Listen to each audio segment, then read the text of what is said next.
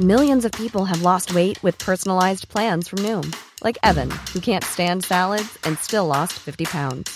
Salads, generally, for most people, are the easy button, right? For me, that wasn't an option. I never really was a salad guy. That's just not who I am. But Noom worked for me. Get your personalized plan today at Noom.com. Real Noom user compensated to provide their story. In four weeks, the typical Noom user can expect to lose one to two pounds per week. Individual results may vary. Maintenant, voici les vedettes de notre spectacle. J'aimerais bien qu'on pose nos armes et qu'on discute. Bon, bah lui, il va me prendre la tête. Jack, je veux que vous me dessiniez comme une de vos françaises. Ah non, c'est chouchou, je veux, pas la moche. Zut, rezut et rezut derrière Ah, je vois, monsieur se fout de moi. Monsieur fait d'ironie. Mais où est-ce que vous vous croyez, merde? Au cirque?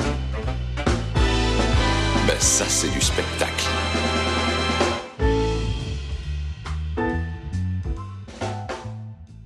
Vous aimez le cinéma Nous non plus. Bonjour, bonsoir à toutes et à tous. Voilà, c'est fait. Après 148 jours de négociations entre les grands studios hollywoodiens et le syndicat des scénaristes, la grève est enfin levée. Un grand pas en avant pour le droit des travailleurs du cinéma américain, surtout qu'à peu près toutes les demandes de la Writers Guild ont été entendues.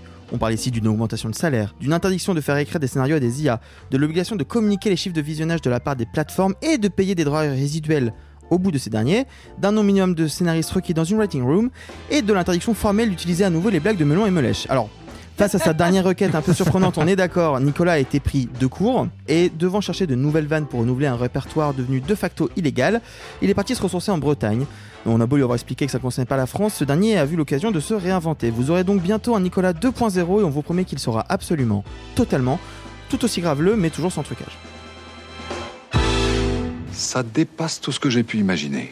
Salut les amis Hello Hello Alors effectivement, euh, Nicolas et Simon ne sont pas là, ils sont actuellement à Courmétrange, le festival international du court-métrage étrange, insolite et fantastique de Rennes, où nous serons d'ailleurs, pour rappel, ce samedi 30 septembre pour un enregistrement au public au cinéma du Quel théâtre enthousiasme, Sophie, quel enthousiasme. Alors que je n'y serai pas. En plus, ouais. au cinéma du Théâtre National de Bretagne à 17h. Donc en leur absence, je prends le contrôle de cette émission et on accueille donc Mickaël Guénam, journaliste au Fiche du cinéma, avec qui j'étais également à Venise comme la semaine dernière. Bienvenue Mickaël. Ben merci beaucoup Arthur. Mickaël Hello Sophie, hello Alexis. Salut Mickaël. Mickaël qui est je pense le critique qui voit le plus de films en France. Et ça tombe bien parce qu'on a un gros programme cette semaine. Quoi?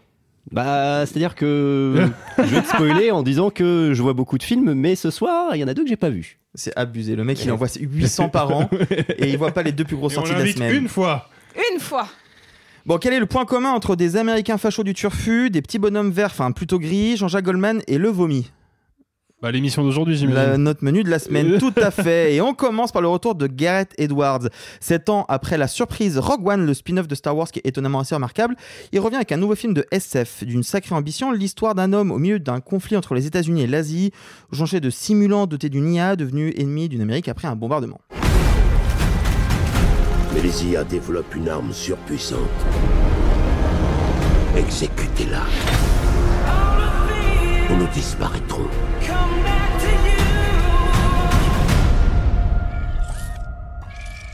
The Creator de Gareth Edwards avec John David Washington, Gemma Chan, Ken Watanabe et Madeleine Yuna Voiles. Et je crois que nous avons un home run? Et oui. Et oui Je vous ai compris Ah Eh ben c'est pas trop tôt. Non, effectivement, c'est un film qu'on a euh, tous, euh, tous adoré, enfin tous sauf Michael, parce que Michael ne l'a pas vu. Euh, c'est un projet qui a aucun sens, Alexis. C'est-à-dire qu'on parle d'un blockbuster avec un scénario original, qui a un budget trois fois plus, trois fois plus petit que n'importe quel Marvel, et qui est beaucoup plus beau et beaucoup plus intelligent que tout ce qu'on peut voir en ce moment. Qu'est-ce qui se passe? Comment ce film peut exister en 2023 Alors, bah, en vrai, c'est une bonne question. Je pense que, et c'est malheureux de le constater comme ça, mais je pense que des films comme The Creator, qui étaient quand même autrefois, il faut le rappeler, hein, une norme à Hollywood, bah, sont devenus des anomalies. Et a fortiori dans l'écurie Disney, parce que le film est distribué par 20th Century Studios, donc c'est littéralement un film Disney. Euh, Distribué seulement, hein, pas produit, je précise. Euh, en fait, moi, je pense que là où The Creator va faire date, et je suis convaincu que ce film-là va faire date, c'est que bah, c'est exactement ce que le cinéma populaire de divertissement américain devrait être. Ça devrait pas être moins que ça. Hmm. C'est-à-dire qu'on est face à un film qui, effectivement, a une histoire originale. Alors, une histoire originale, il faut quand même préciser que elle est assez archétypale. Il y a des étapes obligées de la grande fresque d'action, de science-fiction spatiale. Donc, on n'est pas non plus totalement dépaysé, hein, mais ça reste un scénario qui n'est pas adapté d'une franchise, qui n'est pas adapté d'un matériau euh, précédent, que ce soit des comics, un livre, peu importe. Et surtout, eh ben, c'est un film qui, tu l'as dit, coûte relativement peu cher, puisqu'il a coûté, je crois, si ma mémoire est bonne, 78 millions. 78 millions de dollars. Hors, hors frais de com, Très exactement. euh, Exactement. Pour, pour, un- pour indication, hein, le prochain Marvel, The Marvels, en coûte 270. Voilà. Euh, En fait, euh, là où le film, je trouve, euh, est un marqueur super intéressant, c'est que on a eu euh, en fin d'année dernière quand même un gros film de divertissement d'auteur populaire qui était Avatar, euh, la voix de l'eau. Sauf que Avatar, c'est un projet quand même absolument gigantesque. Ouais, c'est une grosse Le machine qui a pris 10 ans. extrêmement euh. cher. Alors pour le coup, il coûte très cher pour des bonnes raisons parce qu'il faut Hmm. inventer la technologie qui va rendre le film filmable et évidemment ça ça coûte du pognon, ce qui est pas le cas de The Creator et pas non plus le cas des films du MCU qui coûtent euh, trois fois plus cher. Mais en fait, là où le film est intéressant, c'est que c'est un film qui nous rappelle que en vérité avant, Hollywood avait vraiment la clé du succès en ce qui concerne les blockbusters. Après, je viendrai sur ce qui me plaît Mm. plus précisément dans le film, mais il faut faire ce point-là en introduction, je pense. C'est qu'il y a une époque où, justement, un blockbuster hollywoodien, ça coûtait grosso modo entre 80 et 130 millions de dollars en moyenne, ce qui est déjà des sommes gigantesques, hein. beaucoup beaucoup de pognon. Sauf que bah, pourquoi c'est la recette magique selon moi? Parce que c'est des sommes qui sont suffisamment confortables pour qu'on ait des films qui ont une direction artistique extrêmement généreuse, extrêmement soignée, qui proposent des visions de cinéma qui sont marquantes, mais en même temps, ça impose suffisamment de contraintes aux cinéastes pour que bah, ils soient obligés d'être un minimum ingénieux. Et c'est exactement ce qui s'est passé avec Mhm. euh, Gareth Edwards. J'en veux pour preuve des interviews de Edwards où il explique que par exemple, bah, quand on a 80 millions de budget, on peut pas tout tourner en studio. Parce que tourner en studio, bah, ça coûte très cher. Il faut construire des décors. Ou alors, tu as des fonds verts partout, mais ensuite, il faut des armadas de techniciens pour incruster des choses dans ces fonds verts. Donc ça coûte très cher. Bon, bah lui, s'il a besoin d'une plage, il va tourner sur une plage. Et du coup, non seulement c'est beaucoup, beaucoup moins coûteux, mais ça se sent à l'image. Quand on voit les beau. personnages sur une plage, on voit une vraie plage. Bah Quand on les voit dans une forêt, on voit une vraie forêt. Quand on voit euh, des scènes en plus, puisqu'il y en a quelques-unes quand même, qui sont justement tournées sur fond vert en studio, comme elles sont peu nombreuses, et ben du coup on peut vraiment mettre le paquet en termes de budget sur ces séquences-là. Et donc quand le film va dans le fond vert et dans l'incrustation numérique, et ben il est magnifique et il est très abouti techniquement parce que justement, eh ben, il a pas tout un film à faire comme ça. Mm. Il a que quelques séquences, donc il a le temps de les peaufiner, il a le temps de les tourner, de prendre le temps de les re-shooter. Ça se travaille sur la durée, ces trucs-là. Autre chose, et ça c'est vraiment une particularité intéressante, le film a été tourné avec une caméra qui s'appelle la Sony FX3. C'est incroyable, c'est avec ça qu'on tourne nos interviews Comini. Voilà, le film a Ah, été waouh. Non, littéralement. Elle coûte 4000 balles. Voilà, pour les gens qui se rendent, qui, alors déjà elle coûte 4000 balles, mais pour les gens qui ne voient pas ce que c'est qu'une FX3, littéralement ça fait la taille d'un appareil photo jeta, d'un appareil Oui. photo numérique, pardon, compact. Ça fait cette taille-là. Tout le film est shooté avec ça, et c'est le rendu est fou. Après, il utilise des objectifs des années 70, Évidemment. de différentes tailles, qu'ils ont grossi. Mais, mais je suis d'accord, c'est- une économie Évidemment, d'échelle qui, est- faut, qui est faut, énorme. faut- faut préciser par exemple, à titre de comparaison, euh, dans mon ancienne école de cinéma, les tournages de, de dernière année se font avec des caméras professionnelles de cinéma, c'est des Alexa, qui coûtent, euh, sans les objectifs, sans les accessoires, rien, 50 000 euros. Ouais. Voilà. Donc, The Creator était tourné avec une caméra qui coûte littéralement 10 fois moins Même que ça. Quoi. en ont surtout- 10, Mais c'est ça, c'est ça. Et alors, il y a un autre truc que moi je trouve très intéressant, c'est que, euh, bah, du coup, euh, en fait, Gareth Edwards est toujours derrière la caméra, mais du coup, vu que c'est une toute petite caméra, bah, il la porte en fait lui-même, tout seul, sans rien. Oui. Il se balade avec. Et il adapte, et il l'a dit aussi, hein, euh, l'un des enjeux quand tu as un budget comme celui-ci, bah, c'est que quand tu as des séquences qui sont des petites séquences, entre guillemets, c'est-à-dire que tu as peu de personnages, peu de choses à filmer, pas d'incrustation numérique, pas de figurants, et ben en fait, il y a quatre pélos derrière la caméra. Ouais. T'as pas besoin d'avoir plus que ça. Donc en fait, il y a des séquences, et je pense notamment aux séquences en flashback, qui justement se déroulent sur la plage. À mon avis, c'est vraiment là-dessus que ça s'est concentré, mais il a fait, il a tourné certaines séquences en équipe vraiment réduite, parce qu'en fait, il avait pas besoin de grand-chose. Et, en- et c'est là où pour moi, il y a y une leçon à retenir c'est qu'on a d'un côté Disney qui nous bombarde la gueule avec les films du MCU qui, et ça on va y revenir dans un second temps je pense, sont quand même des films intellectuellement et artistiquement beaucoup moins intéressants et beaucoup moins profonds et beaucoup moins signifiants que le film d'Edwards, mais surtout bah, c'est des films qui coûtent un pognon de dingue et quand tu regardes le résultat final, tu sais pas où est passé le pognon Mm. parce que les effets spéciaux sont pas terminés, les incrustations fonctionnent pas. les- Ant-Man 3. bah, par exemple, voilà, la Non, photo le est casting. dégueulasse, le scénario souvent est euh, au, Non, mais- au mieux basique, au pire raté. Il y a un gros parti du budget qui part dans le casting. Bien sûr, mais qui part dans le casting, qui part dans toutes les commodités autour du casting, hein, parce que louer un Ah, carloge pour Robert Downey Jr. ça coûte très très cher, tu vois. Euh, tout aménager un studio entier ça coûte très cher, donc tout ça c'est de l'argent foutu par les fenêtres. Et The Creator nous rappelle qu'en fait, bah, si on revient à une économie un tout petit peu moins capitaliste et un tout petit peu moins néolibérale, et vraiment un tout petit peu moins, eh ben on fait des films meilleurs, tout simplement. Mais ce que ce que tu dis sur euh, sur la la, les la méthode Marvel justement, c'est un peu le c'est un peu le problème, c'est que c'est ce c'est cette euh, domination du fond vert. C'est c'est plus simple, on réglera le problème en post-prod. Mais en fait, S'il y, a- ça. s'il y a un puis, c'est un problème, manque de décision si- artistique sur le plateau ça. aussi, quoi. Il n'y a pas de il y a pas de vision artistique parce que souvent ils engagent aussi des, des faiseurs. Là, Gareth Edwards, on l'avait vu, euh, j'ai pas pu voir ce film-là, mais avec euh, avec Rogue One, on sentait bien les problèmes euh, d'écriture du film, que le film avait eu beau- beaucoup de reshoots, que l'histoire avait évolué, mais on sentait la patte du, du cinéaste qui était derrière Monsters, le tout petit film qui donnait Mhm. l'impression d'avoir été fait pour 100 millions de dollars, où effectivement on voyait, on voyait des, des, des apparitions qu'on ne voyait Ouais. pas ailleurs au Alors qu'il en a cinéma. coûté 700 000. ouais. Voilà, c'est ça. Gareth Edwards, c'est pour les gens qui nous écoutent, qui ne savent pas, donc il a commencé avec ce petit film Monsters, puis après il a fait Godzilla, le premier euh, reboot en 2014, qui est quand même franchement pas mal. Ouais, et donc Rogue film, One. Rogue One, qui est donc voilà, euh, un des meilleurs euh, Star Wars de ces dernières années, sorti Ah, en moi, pour le 2016. coup, je suis pas d'accord, mais euh, Ah. non, mais en fait, je trouve pas le film raté, mais justement, ce qui m'a aussi beaucoup plu avec euh, The Creator, c'est que c'est un peu le Rogue One que j'aurais voulu voir. C'est que moi, je me souviens à l'époque de Rogue One d'être très frustré pendant toute la séance et de me dire, putain, je reconnais la patte d'Edwards, je reconnais son goût pour le gigantisme et pour les, les espèces de vaisseaux tellement grands qui débordent du cadre en permanence, et, et toujours cette idée que si on doit filmer quelque chose de grand, on le filme depuis le point de vue humain, donc depuis le sol. Toujours cette idée d'un cinéma qui décolle. Sauf que les plans, bah, c'est, remonté par le studio Disney qui clairement n'a pas suivi le- les directives d'Edwards en termes de mise en scène. Et donc Rogue One, moi je passais tout le film à me dire ah il est vachement bien ce plan, mais il dure 0,8 secondes. Et ça me ça me frustrait beaucoup quoi. Et là dans The Creator, bah, comme il est vraiment aux manettes et qu'il maîtrise son truc, là des visions monumentales, t'en prends plein la gueule tout le film et c'est Mm. pas gratos en plus. Je trouve que ça nourrit un discours. Sophie, euh, donc c'est un film qui est pas non plus parfait. Moi, je trouve que personnellement qu'il a des petits défauts d'écriture parfois, Euh, mais quand même, il raconte une histoire qui, qui fonctionne dans un univers qui est quand même assez dingue. Ah, complètement. Euh, comme maintenant vous devez le savoir, c'est pas le genre de film qui, qui va m'attirer. Là, euh, j'y allais pour l'émission et que j'aurais Mhm. certainement pas vu de base. Et pourtant, j'ai été, j'ai été vraiment séduite par l'univers et, et sur le fait qu'on revienne à un, à un basique qui est le récit initiatique. Et, et il faut le savoir, je trouve que c'est quelque chose qu'on qu'on exploite de moins en moins justement dans le, dans le, dans le MCU, etc. Parce qu'on a très peu d'évolution de personnages, mais plutôt des euh, caractéristiques déjà ancrées. On fait uniquement de la caractérisation et non plus de l'évolution. Donc c'est juste un procédé narratif différent. Mais là, on a une vraie avancée d'un personnage qu'on doit découvrir, qu'on doit apprendre à aimer euh, au début du film. Bon, c'est peut-être un peu rushé. Donc euh, rushé, c'est un, un petit peu trop rapide. Et c'est peut-être le souci que j'ai avec le film, c'est qu'au travers de cette très très belle histoire, je vais pas mentir, j'ai bien chialé à la fin. Mhm.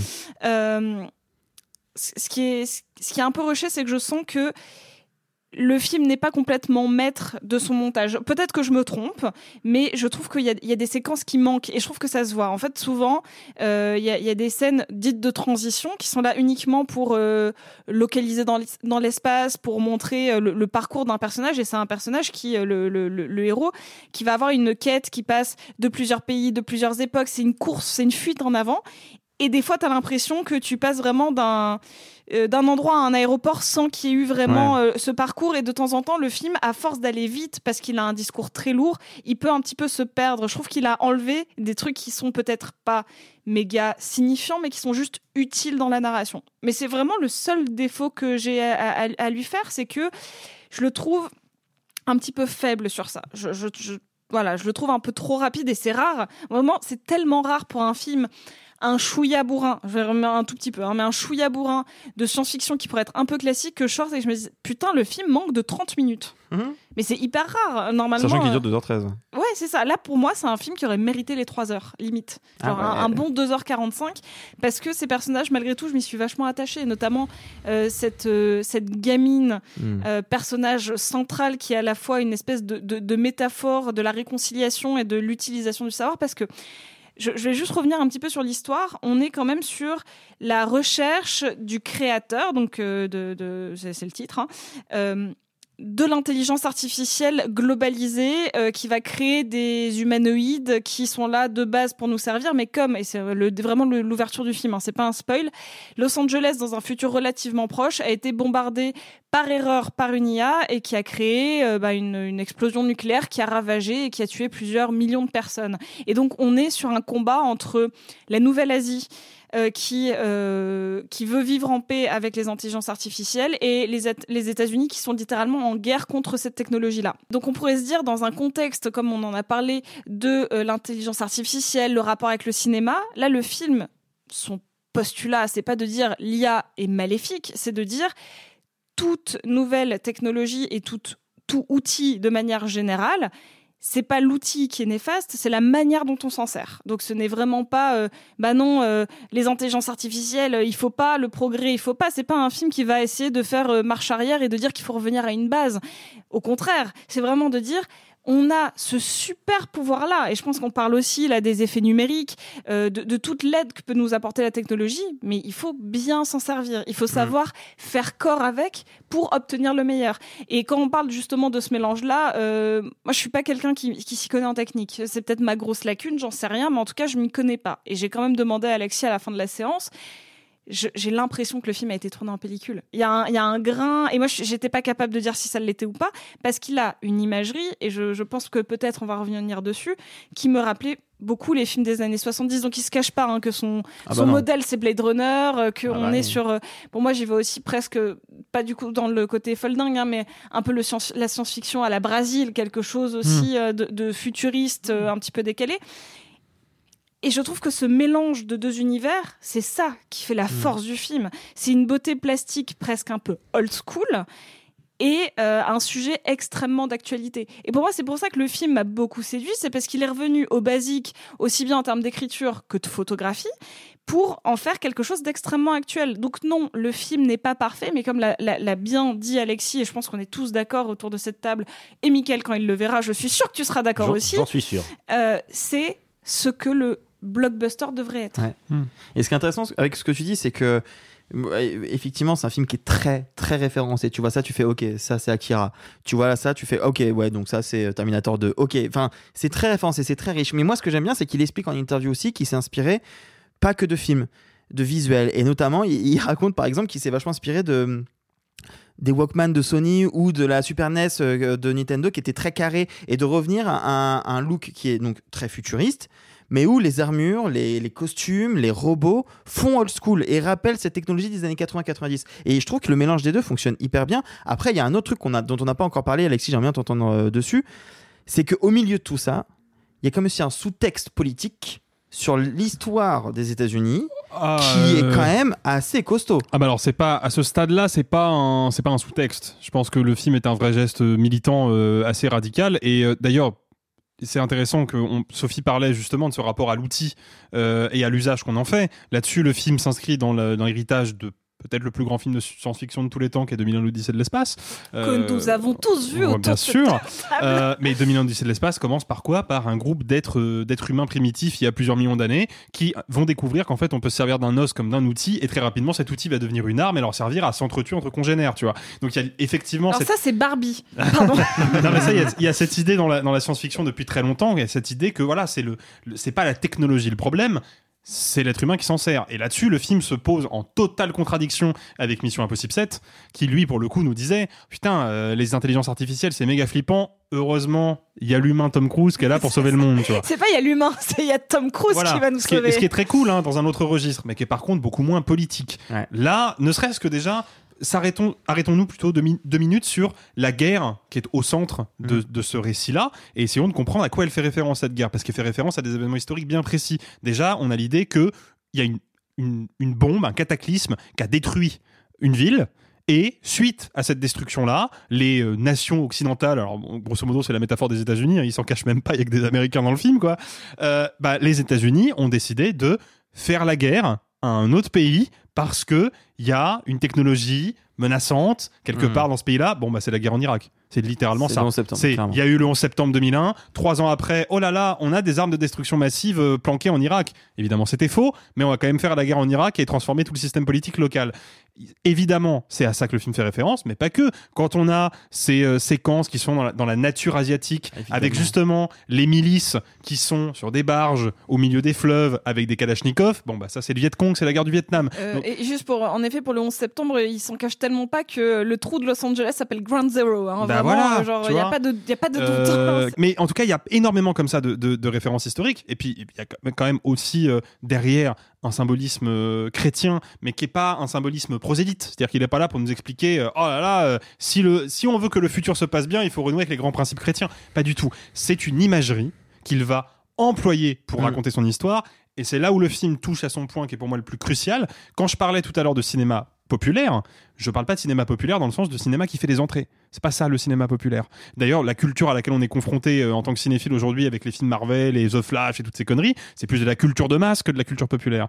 La culture populaire, il y a l'idée que c'est la culture qui part du peuple pour revenir vers lui. Il y a une espèce d'idée d'émancipation là-dedans. Bah, je suis désolé, quand on va voir The Creator et qu'on voit un film qui pose un regard critique sur l'Amérique post-11 septembre, qui pose un regard critique sur les bombardements euh, au napalm pendant la guerre du Vietnam, parce que clairement l'espèce de gigantesque vaisseau là qui lâche des bombes euh, un peu partout, c'est vraiment le mélange entre les drones qui ont bombardé euh, l'Irak, les frappes chirurgicales de la première guerre du Golfe et le napalm du Vietnam. C'est tout ça dans le même truc.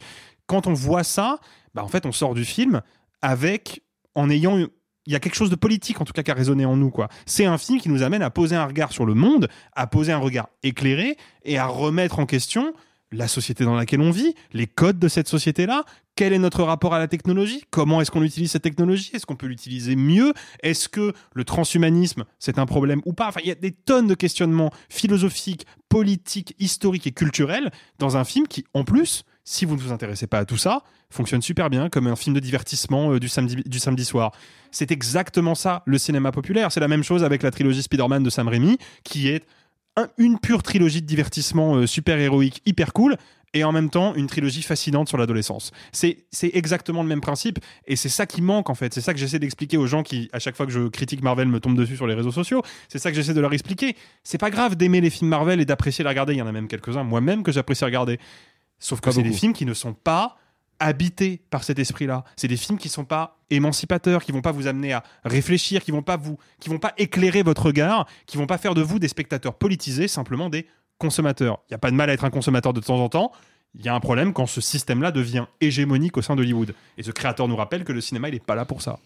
Et, euh, et- je suis complètement d'accord avec toi. Et même si on, cherche juste euh, le, top 100 des films de science-fiction, et en fait, on retrouve ce thème de l'émancipation ou du regard politique. Et en fait, si on, part, mais euh, c'est tout bête, hein, mais sur le top sens critique des films les mieux classés de, science-fiction, et, et même si on tape blockbuster science-fiction, mais en fait, il y a, y a de moins en moins de films récents. Il y en a, hein, je, je vais pas dire que euh, ça s'est arrêté aux années 80-90 euh, parce que même euh, il y a eu le marquage, euh, gros marqueur Matrix euh, au milieu, mais c'est vrai que les premiers c'est Blade Runner, Alien et 2001 par exemple. Et en fait, plus on descend, soit il y a les Nolan qu'on aime, qu'on n'aime pas, en effet, Interstellar, Inception, ça reste des films de science-fiction avec plus ou moins un... En tout cas, euh, ils ont le, le- le mérite d'être des scénarios originaux et, euh, et, et d'avoir été des, des marqueurs hein, et des films populaires. Ce sont des films qui se sont servis de pas mal de choses et qui ont aussi euh, eu un, un écho avec le grand public. Mais bien sûr, il y a des films plus modestes comme Gattaca ou quoi que ce soit. Et en fait, quand, quand j'y suis allée, moi, je me suis lassée d'une nouvelle forme de science-fiction parce que elle est trop boum boum à mon goût. hein, et j'inclus les Nolan dedans, hein, je suis désolée. Mais j'ai retrouvé cette espèce de formule parfaite de grand divertissement. Il faut le rappeler parce que là, on, part sur, euh, et à juste titre, hein, euh, des, références, que ce soit euh, cinématographiques ou visuelles dans le film. Mais c'est un objet très simple à aborder. Ça reste un très bon film de divertissement avec un personnage qui va d'un point A à un point B avec des objectifs et avec une progression. C'est très simple. Mais en fait, la simplicité, des fois, c'est tellement efficace.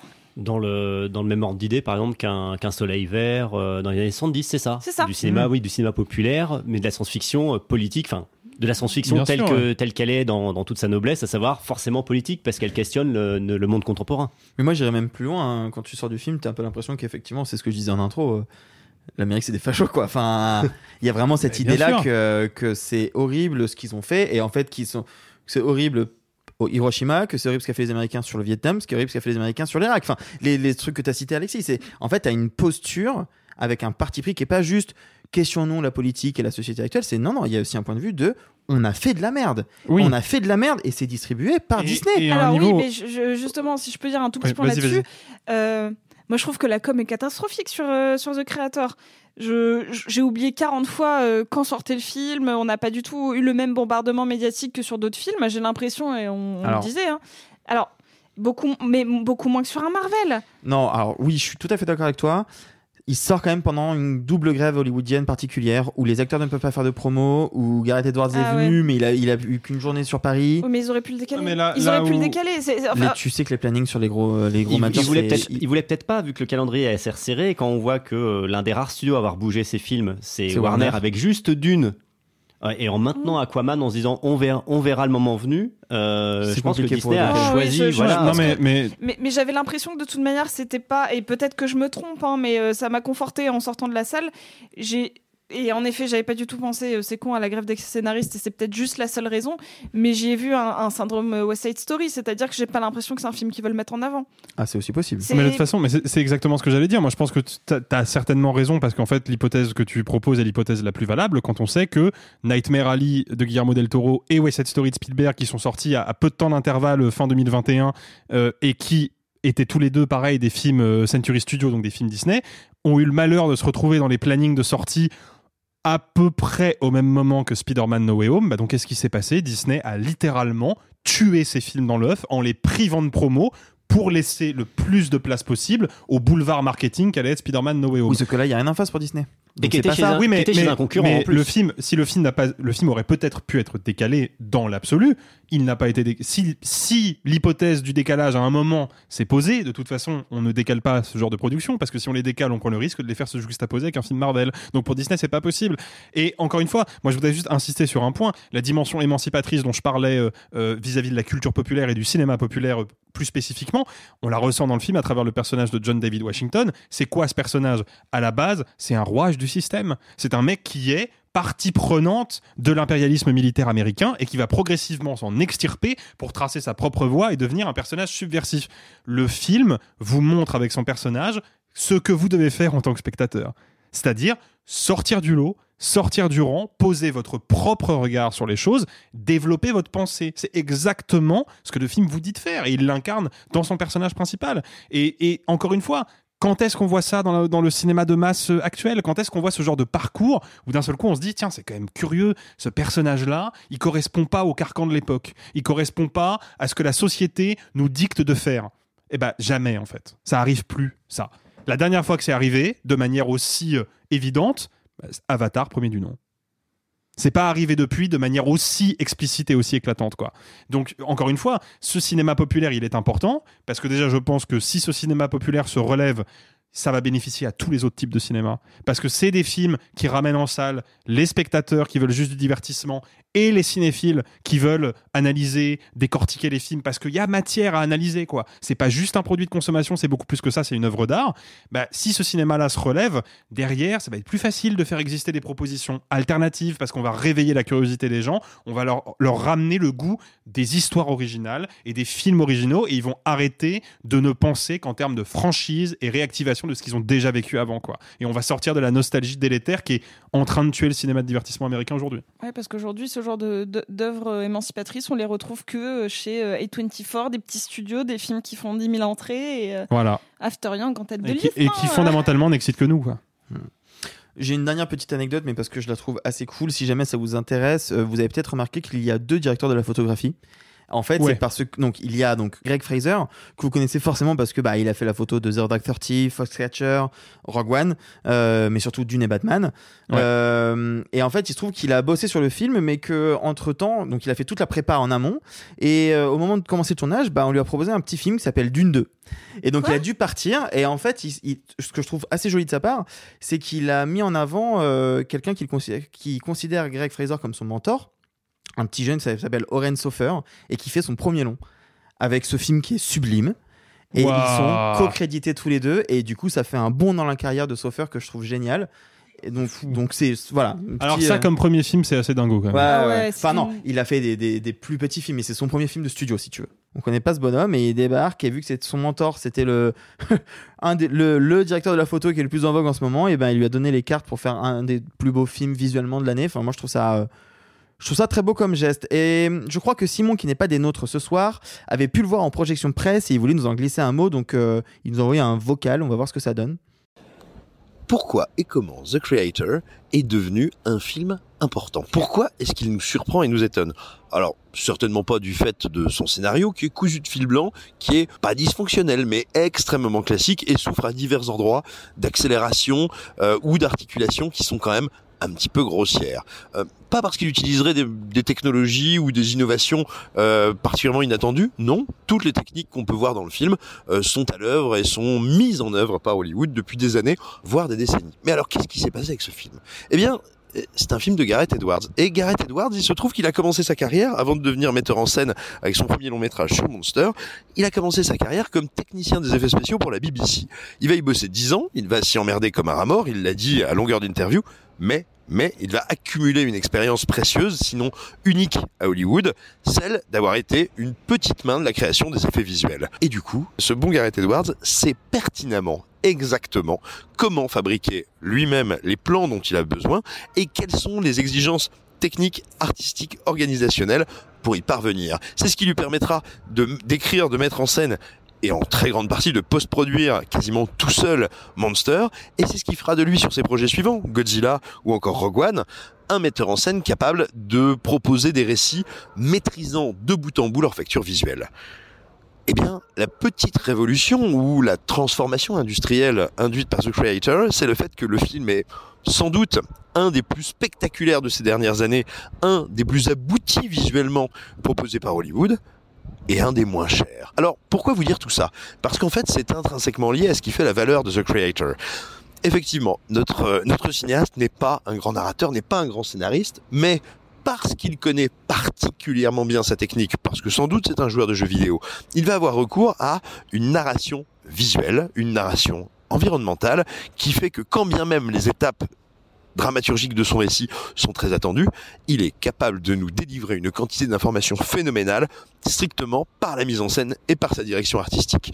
Quand je regarde The Creator, je n'ai non pas euh, non pas un cheminement narratif révolutionnaire, mais par contre, je découvre un metteur en scène qui est capable de me dire et de me décrire et de me donner à ressentir l'évolution politique des États-Unis dans une trentaine d'années en tant qu'hypothèse uniquement visuellement, qui est capable de me représenter, on va dire, une atomisation et une réévaluation de ce que seront certains pays du bassin sud-est asiatique, sans jamais le faire passer par le dialogue, ni même par un pur rebondissement de scénario. C'est une manière d'appréhender la narration qui fait un bien fou à ce film, qui le rend d'une fluidité inattendue et d'une profondeur assez surprenante.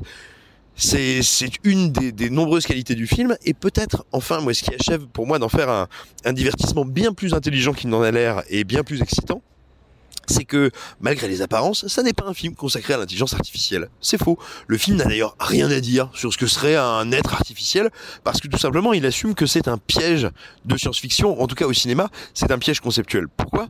Eh bien parce que si on crée un être artificiel synthétique, à partir du moment où il est acquis que cet être a une conscience, eh bien c'est un être tout simplement. La problématique n'est donc pas de représenter le robot, l'androïde, l'être artificiel, mais bien de représenter ce qu'il fait à l'humain. Est-ce que ça déclenche chez l'humain?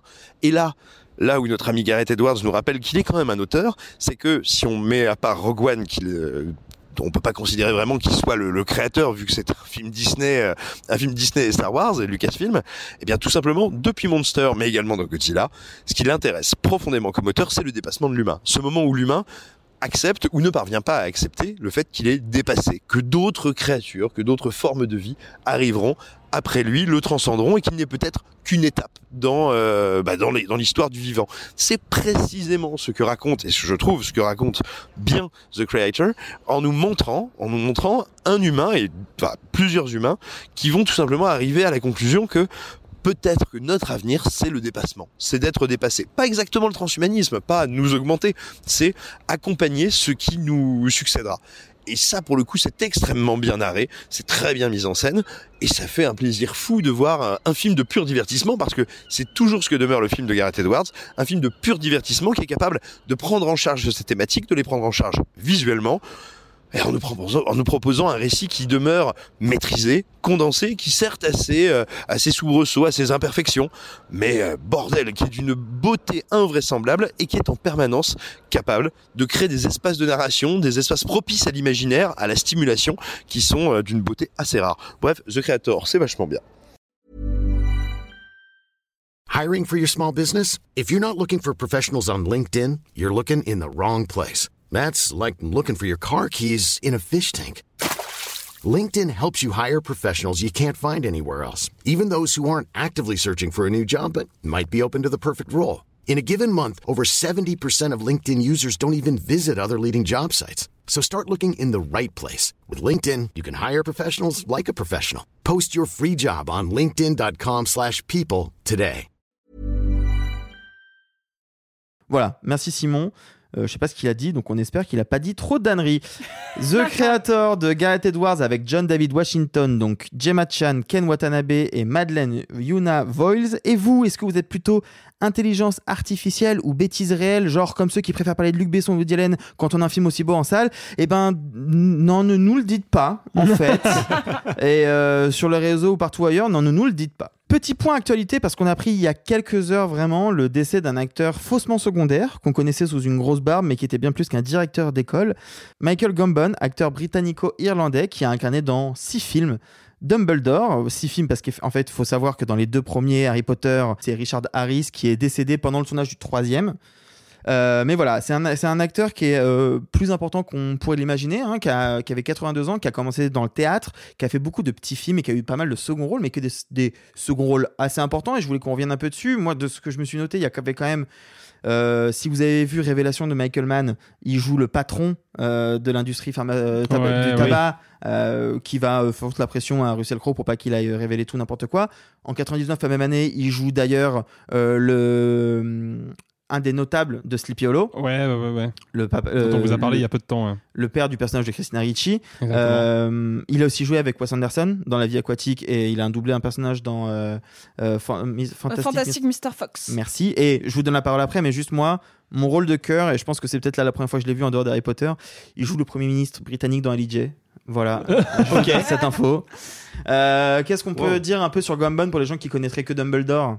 Bah, de se pencher sur sa filmographie parce qu'il y a beaucoup beaucoup effectivement de, de second rôle super euh, super important et super prestigieux moi c'est marrant le, je crois que le dernier second rôle de Gambon qui m'a marqué peut-être parce que je m'attendais vraiment pas à le voir là-dedans c'est dans le film euh, américain de Xavier Dolan Ah oui la, Ma Ah. vie avec John F. Donovan où il jouait justement un personnage de, de simi, euh, semi- simili mentor euh, qui était qui était plutôt euh, plutôt intéressant et je crois que c'est un de ses derniers rôles au cinéma Mm. mais oui il y a beaucoup beaucoup de films intéressants dans la carrière de Michael Gambon qui est décédé finalement pour les standards de l'époque d'aujourd'hui relativement jeune quand on voit que Michael Caine par exemple est toujours là à plus de 90 balais.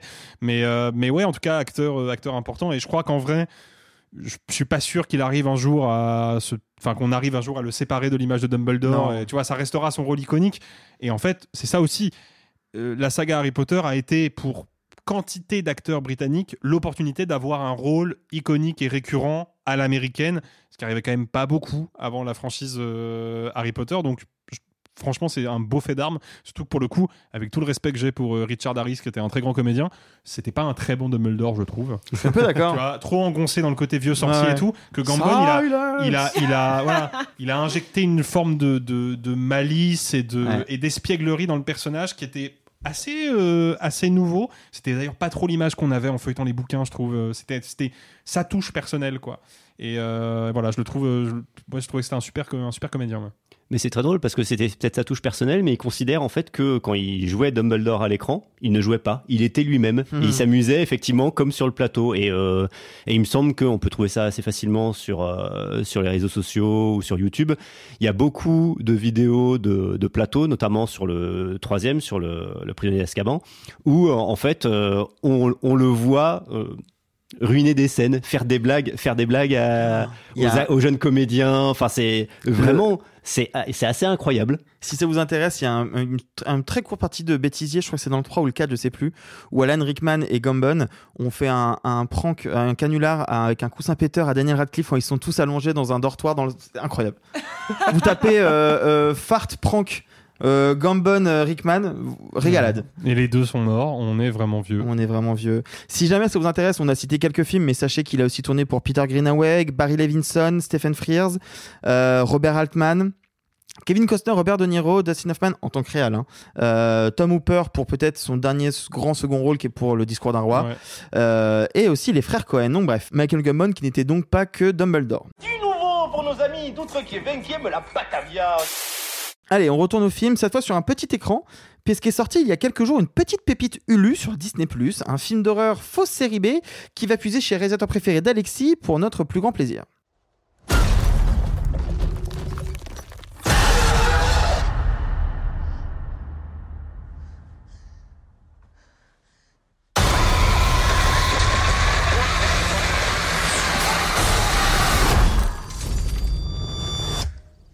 Traqué ou No One Will Save You de Brian Duffield avec Kathleen Dever, cette actrice incroyable de la mini-série Netflix Unbelievable et de la super comédie d'Olivia Wilde, Booksmart.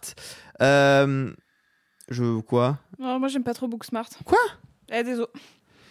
Bon, bref, euh, il y, a- y a. ok. On, on va, on, on va en parler. hein. Moi, le premier truc qui me vient en tête sur ce film que je- que j'ai vraiment vu comme une belle surprise, Michael, c'est que c'est un film qui a quasiment pas de dialogue. C'est un- film Non, qui non. tient sur euh, une espèce de mystère. Alors, tu peux peut-être nous expliquer un peu plus l'histoire du récit. Et enfin, c'est quand même fou un film qui a pas de dialogue à ce niveau-là, mais qui n'est pas non plus euh, sans un bruit, quoi. Non, voilà, c'est pas c'est pas sans un bruit, mais il faut il faut un peu expliquer pourquoi effectivement il y a très peu de dialogue. On va être aux côtés de l'héroïne, donc incarnée par Kathleen Dever, euh, qui se retrouve seule en pleine nuit, agressée par une menace qu'on n'identifie pas tout de suite. Voilà, il y a quelque chose qui essaye de pénétrer chez elle. Euh, moi, je ne savais pas du tout de quoi il en retournait, donc je ne sais pas si j'ai le droit de, de spoiler un peu. En vrai, il y a des affiches et des trailers partout. Voilà. Une semaine. Donc, tu peux y aller. La menace qui, essa- qui essaye d'envahir sa maison, euh, ce sont des extraterrestres. Enfin, c'est spécifiquement un extraterrestre. Déjà, elle, ne peut pas communiquer avec lui. Elle est, elle est toute seule. Elle essaye de se cacher, de, de, de faire le moins de bruit possible. Elle arrive à passer, la, elle, elle arrive à passer la nuit. Et ensuite, on comprend que elle n'est pas particulièrement acceptée dans la, dans la ville où elle vit. Donc, elle a très peu d'interaction avec les gens. Et le film prend le parti, assez intelligemment je trouve, de coller complètement à son héroïne, à son quotidien et au fait que bah, la menace, elle revient. Mm. La, la- la situation se reproduit la nuit suivante. Et du coup, on est vraiment dans un film de survie à part entière où il faut arriver, il faut arriver, enfin, il faut que l'héroïne s'en sorte par ses propres moyens, sans aucune aide extérieure, avec donc ces extraterrestres qui, euh, qui ont différentes apparences, qui, euh, qui ont différents pouvoirs, on va dire, voilà. Et le souci pour moi, même si le film est très surprenant, c'est que on tombe au bout d'une moitié de film dans une mécanique un peu de surenchère. C'est-à-dire qu'il faut prolonger finalement le, le- le survival. Ça pourrait, le film pourrait, pourrait s'arrêter au bout de 55 minutes, une heure, mais bah, c'est un long métrage, donc il faut prolonger un peu. Ah ouais, tu trouves? Et du coup, il faut qu'il y ait, un en- il faut qu'il y ait des enjeux psychologiques. Et là-dessus, je, je pense que Ah oui. Sophie a l'air d'être d'accord. Là-dessus, je trouve que le, le film est un peu maladroit. Il est, je sais pas si, je sais pas si c'est lié à l'héritage dans l'écriture. Ouais, je sais pas si c'est lié à l'héritage de Gravity ou ah un grand film sur la résilience. On parle d'autre chose simplement qu'un survival, mais on parle effectivement d'une expérience, de l'expérience de l'héro que vit l'héroïne, que vivait Sandra Bullock dans le dans le film de, de Quaron. Je ne sais pas si c'est lié à ça, à ce modèle de, de récit, mais là, je retrouve un peu des, des- ce genre de ficelle. Comment expliquer cette volonté de survie, Hmm. parce que c'est ça, de, de, de cette jeune femme Euh, de Qu'est-ce qui lui est arrivé dans le passé qui fait que là, elle ne veut, elle ne veut pas se laisser, euh, qu'elle ne veut pas se laisser faire? Euh, qu'est-ce, qu'est-ce que dit sa maison Qu'est-ce que, qu'est-ce que disent les pièces dans sa maison de sa personnalité? Avec ce, ce grand, ce, ce grand plan de la, de la, je sais pas si c'est la ville ou une maison, mais elle a une maison miniature. Ouais. Ouais, la Voilà, maison qu'elle- miniature, ouais. et ça, Ouais, en fait, il y a un moment, maison il faut hein. expliciter. Et je trouve que malheureusement que le, le cinéaste, il est un peu trop maladroit, il y va un peu trop euh, Ouais, ouais. frontalement et ça passe pas très bien. Donc euh, oui. Bah alors, je suis d'accord avec toi. Il y a des problèmes d'écriture, notamment tout un truc autour de sa meilleure amie, euh, machin, euh, qui est un petit peu abrupt. Par contre, moi, il y a un point où je sais que vous êtes tous les trois contre moi. Moi, je trouve la fin super. je trouve Ah. les cinq dernières minutes vraiment super. Je sais que toi, Sophie, t'es pas d'accord, mais euh, Ah non? Ah bah cool. Ah non, c'est pas ça. euh, Enfin, euh, je. Non, c'est moi qui vais être disruptif sur la Ah. Non, si, on, si on est sur la conclusion, sur Ouais, vraiment la les dernières conclusion, scènes, conclusion. non, non, il y a une ambiguïté, il y a, il y a un mystère qu'on ne voit pas souvent Ah, bon, moi, je je vais rejoindre Alexis Ouais. sur ce qu'il disait sur The Mais on Creator. donnera la, par- la parole à Alexis après. Euh, Toi, Oui. Sophie, euh, sur l'écriture justement et sur tout ça, il y a- enfin, c'est quand même une série B qui fonctionne. Alors, c'est complètement une série B qui fonctionne. C'est très, très efficace. Et en effet, on a fait une, une comparaison évidente avec Sans un bruit, qui était un, un postulat. euh, Moi, j'aime bien Sans un bruit. hein. Je fais partie de- des- des personnes qui, avec Arthur. Du coup, on pense que c'est hyper efficace. Et euh, moi, j'ai passé un, un bon coup de flippette. Celui-là me fait déjà nettement moins peur, mais c'est pas très grave. Parce que euh, l'actrice est super. euh, je trouve que le rythme est pas mal. euh, le film est pas trop long. Et moi, le côté alien, euh, je- en, en plus, on parle de série B, il faut savoir que le, le film, donc comme on l'a dit, euh, les extraterrestres qui sont présents, ou en tout cas ceux qu'on peut apercevoir, il y, a- il y a plusieurs types d'aliens, en effet, comme tu l'as dit, différentes formes, euh, différentes incarnations même. Euh, ils ont un design qu'on va appeler très Roswell, c'est-à-dire Oui. le- Ouais. le- l'espèce de petit homme gris, très X-Files, avec un corps tout gris, un peu une texture de dauphin. Désolé pour la, c'est un peu bizarre, ouais, mais ouais, et des gros yeux des avec gros un yeux. crâne en forme d'ampoule. Exactement. Et ça, c'est plutôt pour me séduire. J'aime Ah bien. ouais Je- ouais, ouais, ça, je trouve ça plutôt cool. Par contre, euh, un peu cheap. Euh, je suis désolée. Bah, les, budget, quoi. les, les effets spéciaux, euh, là, on, en- on parlait de, de- de- du plus petit budget euh, qu'un qu'un Marvel sur The Creator. Ça, c'est un film qui aurait mérité au moins 5 millions de plus. Et c'est pas énorme, hein, mais il aurait mérité d'avoir un vrai studio de VFX pour faire les aliens parce que les designs sont super, les matières font un peu Buffy contre les vampires. Je suis désolée, c'est ma ref actuelle. Là où j'ai un souci d'écriture, parce que pour le coup, euh, vous le savez, je suis très attachée au scénario. Le personnage est caractérisé par un secret. Un secret ou en tout cas quelque chose du passé qu'on choisit ou non de nous divulguer. Euh, et il y a une vraie différence fondamentale entre euh, une caractérisation et un enjeu. C'est deux choses différentes. C'est-à-dire que là, sa caractérisation, c'est qu'elle est rejetée dans sa ville, qu'elle est toute seule, du coup, elle n'a aucun moyen de communiquer. C'est pour ça que le titre anglais est plus intéressant que le titre français. Hmm. Elle n'a aucun euh, moyen d'aller chercher de l'aide, ce qui est un postulat, de, en- encore une fois, de film survivaliste assez intéressant. Mais moi, ça me suffit. En fait, les photos m'ont déjà dit ce qui s'était passé. J'ai Ouais, pas besoin d'avoir plus. Du coup, on n'a pas besoin d'avoir des explications en flashback et de le mettre à la fin comme si c'était une résolution. C'est pas ça la résolution. On s'en fiche. Vraiment, on en a rien à foutre du flashback. À la limite, euh, j'aurais préféré que ça casse euh, le postulat du film pour avoir une ligne de dialogue impactante à un moment avec quelqu'un qui lui fait une réflexion plutôt que le reste. Parce qu'en fait, une, une joute ou une attaque verbale de la part d'un autre personnage aurait expliqué pourquoi elle était silencieuse. Et le fait de casser son postulat aurait rendu l'attaque encore plus intéressante. Parce qu'en vrai, il y a quatre phrases dans tout le film, euh, des, petites phrases un peu en fond. Là, une d'entre elles, même en fond, aurait été vachement plus pertinente que de nous faire de sa caractérisation une résolution. Donc moi, c'est le vrai souci que j'ai avec le film c'est que ce qui m'intéresse, c'est de savoir si elle va s'en sortir ou pas, comme dans n'importe quel film d'horreur où tu as une nana qui décide euh, qu'elle va, qu'elle va survivre.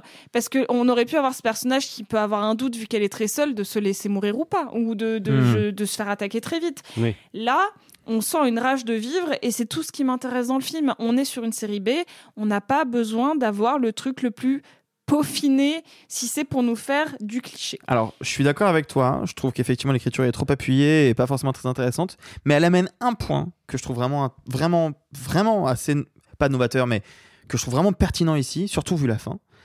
C'est que à un moment, un des aliens va comprendre cette backstory. Mm. Et ça, je trouve ça vraiment intéressant. Alors, je sais pas s'il le comprend parce qu'encore une fois, on n'a pas de dialogue.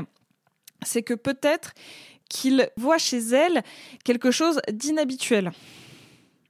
Pour moi, il comprend Ouais. pas. euh, il, il la trouve juste un peu euh, exceptionnelle. Mais Eh ben, euh, est-ce que tu penses que ça fonctionnerait qu'il ait cette réaction-là, cet alien à cet instant-là, si on n'avait pas autant appuyé une backstory que je trouve mal écrite Tu vois ce que je veux dire? Bah, en fait, moi, d'avoir un espèce de, de- de mystère planant ou au contraire d'avoir euh, d'avoir une autre fin, en fait. Je, Mm. je trouve que euh, il, il- il a trop, encore une fois, fait de ça une résolution. Ouais. Donc en fait, pour moi, il avait déjà sa fin et il s'est démerdé pour faire une caractéristique qui fait que.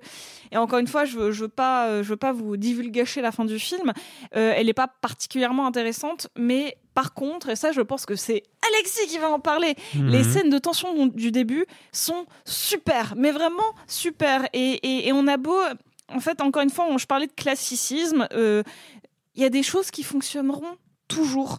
Si tu mets une pointe d'originalité sur quelque chose de simple, et bah c'est- c'est c'est une- c'est une recette. C'est sûr qu'il faut toujours s'émanciper de ça pour faire des grands films, mais on n'a pas toujours besoin de grands films. Et en tant que fan de cinéma d'horreur, j'en ai vu des films qui se ressemblaient en festival, et des fois c'est quelque chose de très simple avec un petit détail en plus qui fait la Mhm. différence. Et là, c'est ce que le film nous promet en tout cas dans sa première partie. Alors justement, avant que tu nous désingues la fin que tu n'aimes pas, Alexis, est-ce qu'on pourrait parler donc effectivement de ces scènes de tension et de ton réalisateur préféré Stevie, s'il te plaît? Oui, oui, bah oui, on peut en parler parce que là. euh, Stevie Ah, je, je continuerai à l'appeler fait, Stevie. on fait difficilement film euh, plus, euh, plus influencé par Spielberg que ça, quoi. Je pense vraiment que le, le, le, le film a, est presque une sorte d'exercice maniériste autour de, de rencontres du troisième type. Et ce qui est intéressant, c'est que j'ai l'impression que c'est presque une une sorte de, de fantasme de d'ado cinéphile et c'est ce qui me rend le film très sympathique c'est qu'on quand on découvre des films quand on est adolescent et qu'on se prend de passion pour le cinéma on a toujours un petit peu ce fantasme de oh, si j'avais réalisé ce film là comment est-ce que j'aurais fait? Et j'ai l'impression que de toute évidence ce qui a marqué le réalisateur quand il a vu Rencontre du troisième type c'est justement la dimension ambiguë euh, mystérieuse et par instant horrifique du film notamment dans cette séquence qui est restée célèbre où il y a un, un petit gamin euh, tout mignon qui ouvre la porte et il y a Ouais. un énorme spot lumineux parce que le vaisseau est littéralement posé devant chez lui et après il disparaît Euh, et qui est vraiment effectivement une scène qui joue beaucoup sur la, la tension et le- le- l'équilibre entre le merveilleux et l'horreur. Et je pense que c'est ça qu'il a vraiment voulu euh, travailler euh, je me souviens plus du nom du réalisateur je l'ai oublié en direct mais c'est pas grave. Euh, ça arrive. Non mais je pense qu'il a vraiment voulu travailler cette Brian DeField Brian DeField merci. Je pense que Brian DeField a vraiment voulu travailler la dimension horrifique du film de Spielberg et l'exploiter euh, pleinement et ça fonctionne bien, ça fonctionne bien parce que, bah, comme Steven Spielberg, sans être évidemment à son niveau, euh, il a des idées de mise en scène et des idées de, dramaturgie purement visuelle, de construction d'espace et de comment tu, tu induis de l'attention par l'image qui fonctionne super bien, d'autant plus qu'il y a effectivement cette idée radicale mais super super efficace et super bienvenue qui est de virer les dialogues du film. C'est là où tu te rends compte qu'il y a quand même un sacré paquet de films qui devraient pas contenir de dialogue en fait. Euh, mais en- là où pour moi il y a une limite et c'est ce que Michael soulevait quand il disait qu'au bout d'un moment on a le sentiment que le film doit commencer à expliciter, doit commencer à faire rentrer du sens là-dedans et là ça, ça s'alourdit. Bah, je, je dirais même un cran plus loin, c'est un épisode de la quatrième dimension. Mais le problème, c'est que les épisodes de la quatrième dimension, ils durent 50 minutes. Ils durent pas 50 minutes pour une mauvaise raison, quoi. C'est parce qu'il y a un moment où, quand 80% de ton dispositif filmique et, dramaturgique tourne autour d'un concept, en l'occurrence des extraterrestres venus d'on sait pas où, harcèlent une meuf perdue au milieu de la cambrousse américaine, bah, il y a un moment où ton, ton concept il atteint une limite. Et soit tu décides que ton film va s'arrêter en même temps que ton concept, et dans ce cas-là, ton film dure une heure, soit tu décides que oui, effectivement, il va falloir faire du remplissage. Et là où moi ça me pose problème, c'est que de une, je trouve que c'est vraiment dommage d'avoir la bonne idée de virer les dialogues pour rester sur une expérience hyper sensorielle et hyper immersive, et encore une fois, strictement visuelle, mais quand même de faire des gros flashbacks bien putassiers, avec des gros filtres bien moches pour nous expliquer que, oh là là, la pauvre, elle a vraiment pas un passé facile. Si tu vires une lourdeur, pourquoi en rajouter une autre? Ça n'a pas de sens. Et surtout, moi, cette fin, que je dévoilerai pas, hein, évidemment, parce qu'en plus, pour le coup, elle est effectivement un peu surprenante. Cette fin, elle me pose problème justement parce qu'elle n'est que surprise. Elle n'est que bizarrerie. Et j'ai l'impression que le, le, le, le film se termine sur, une, sur un petit twist de petit malin qui, est, qui, me, qui me sort vraiment le, une fin sidérante pour me sidérer et pas plus que ça. Ah, je suis pas d'accord. En plus, elle est pas si marquante, hein, parce que vraiment, j'ai vu le film il y a deux jours et je suis pas sûre de m'en souvenir. De la non, fin. je trouve qu'elle accompagne vraiment le propos justement de toute la lourdeur que j'aime pas. J'aime pas toute cette backstory, mais au moins cette fin-là, j'ai fait OK, ça fait sens. Et je... Mais moi, je suis même pas Ah, oui, d'accord. c'est bon, je pense- oui. Je suis même Ah pas ouais d'accord parce que tout le long du film, je- moi, le, le film me laisse clairement penser que, ok, on, on me rappelle sans cesse l'histoire traumatique de ce personnage parce qu'à un moment, parce que c'est le cas dans 95% des films de ce genre, à un moment, dans l'adversité, elle va réussir à, euh, entre guillemets, euh, euh, catharsiser ou exorciser son traumatisme et à la non, fin du c'est film. pas un film d'exorcisme, c'est un film d'alien. S'il te Ah. plaît, essaye de Oui, fais des suivre. efforts. Fais des Non, efforts. mais bla- blague à part, c'est c'est le cas dans, dans- dans beaucoup de ces films-là. Il y a un moment où justement, parce qu'on est dans l'adversité, parce qu'on est dans la souffrance, on va réussir à passer outre cette souffrance et en Mhm. passant outre la souffrance du moment, eh ben on trouve la clé pour guérir des souffrances du passé. En général, c'est le cas. C'est le, le schéma scénaristique Ouais. académique qui est comme Oui. celui de Gravity, le schéma de la résilience. On est frappé par un trauma et à un moment, parce qu'on a réussi à se dépasser, on va comprendre qu'en fait notre trauma il est pas si important que ça et on va passer outre. Bah, elle passe pas outre Ah, sans trop dévoiler, hein, mais elle passe pas outre. Et pour moi, c'est contradictoire avec le parcours du personnage, et c'est pour ça que j'ai le Ah, sentiment moi, je suis pas que d'accord. en fait, cette fin-là n'est pas spécialement cohérente par rapport au reste du film. Elle est surtout là pour un petit effet de, de manche finale qui me laisse un peu perplexe. Quoi. De toute façon, bon, c'est c'est compliqué. euh, Regardez-le, il est sur Disney+. Ah, euh, Attends, j'ai une question pour Alexis. Ah, vas-y. Alors, qui est le plus fansous des trois par rapport à, à Tonton Spielberg? Du coup, euh, Brian DeField, euh, DJ Abrams ou Jordan Peele? Euh, déjà, définitivement pas Jordan Peele. Il n'y a rien de Spielbergien chez Jordan Peele. Ah ouais, Euh, Euh, Dans nos pi... bah, Spielberg se la raconte pas déjà. Oh, waouh, waouh, waouh, waouh, waouh. Ou alors quand il se la raconte, c'est avec des plans vraiment impressionnants. Mais ça, c'est un autre débat. Euh, Quoi Oh là Non, là bah, J.J. Abrams. Parce que moi, les- en fait, j'ai choisi avec trois films d'aliens, du coup. euh, Bah après, euh, oui, mais il y en a qu'un seul sur les trois qui a, eu, qui a numérisé les films d'enfance de Spielberg, tu vois, à la demande de Spielberg lui-même. Donc bon, en termes de fanzouz, il y en a un qui a remporté la, la timbale, tu vois. Il nous a tous, il nous a tous battus euh, à plat de couture. ouais, euh, juste. Brian DeField, il a repris du coup un truc de JJ Abrams. Il met des flares partout Ah, Ouais, ouais, ouais. Ouais, mais Ils là- sont pas beaux d'ailleurs. C'est pas très Ah, beau les flares dans Là, le film. ça fonctionne mais- dans le film, je Non, trouve, mais ça avec les fonctionne. systèmes suis d'accord. d'éclairage, justement, et de menaces. C'est justifié. C'est Voilà. totalement justifié. Le rendu plastique, si vraiment je dois être tatillon, Mm. je trouve que ça fait vraiment euh, flair Instagram. Mais, mais bon, c'est difficile de faire des beaux flairs, quoi. C'est un, c'est un vrai savoir-faire. Bon, en tout cas, traqué de Brian DeField sur Disney+, donc. Et vous, est-ce que vous êtes plutôt petit bonhomme à gros doigts? Parce que oui, on l'a pas dit, ces aliens à gros doigts, donc ma vanne ne fonctionne pas si on le dit pas, ils ont des très gros doigts. Est-ce que vous êtes plutôt petit bonhomme à gros doigts ou gros bonhomme à petits doigts? Je suis pas sûr. Alors, juste, Ah, rien, sachez, que ça a fait rire très fort une nana dans la rue. Ouais. Donc Ouais. je pense que t'es une fan. En fait, j'ai voulu chercher une vanne sur un gros bonhomme à petits doigts, mais je tombais tout de suite sur des trucs un peu graveleux. J'ai préféré. Gérard Larcher, par exemple. Voilà, par exemple. j'ai préféré éviter. On retourne dans les nids de punaises, euh, pardon, dans les salles obscures avec euh, l'autre claque de la semaine, celle qui nous avait retourné à notre Cannes 2023, celle qui prouve une fois et pour toutes qu'Arthur Harry est un monsieur important du 7e art, celle qui nous donne toutes nos différences, tous ses défauts qui sont autant de chances. Vous êtes ce qu'on appelle un insoumis. Révolutionnaire dans l'âme. Monsieur Goldman, peut-on vous qualifier de gangster? Oui. Et d'assassin? Non, certainement pas. Le procès Goldman de Cédric Kahn avec Harry Waltalter, Wartalter Wartalter, ouais. Wartalter et Arthur Harry. Et est-ce que, alors je pose la question à Sophie, est-ce que ce serait pas un deuxième home run en vrai? Oui. Allez, deuxième home run. Je vous ai compris Ah Eh ben c'est pas trop tôt. Première fois qu'on a deux home runs en une émission, on peut le Eh noter. ouais, première fois. Bah, ça, c'est parce que c'est parce qu'ils sont pas là. Non, en vrai, ils ont aimé aussi. Bah, sur le procès euh, Goldman, ouais, pour le coup. Ah, pour le coup, euh, ils ont aimé aussi les deux. Bon alors, le procès Goldman. euh, Il y a quand même un truc qui est fascinant. Je donnerai la parole à Sophie après parce que je sais où est-ce qu'elle va aller, mais j'aimerais entendre d'abord Alexis. Il y a quand même un truc qui est fascinant, c'est aussi, on parlait d'Arthur Harry. Donc Arthur Harry, qui est euh, le conjoint de Justine Trier, co-scénariste de ses films, co-scénariste d'Anatomie d'une chute, donc, et qui ici est acteur, parce qu'Harry est réalisateur, scénariste et acteur, mais et qui joue aussi dans ce qui est un film de procès. Donc deux, pièces, deux parties d'une même pièce.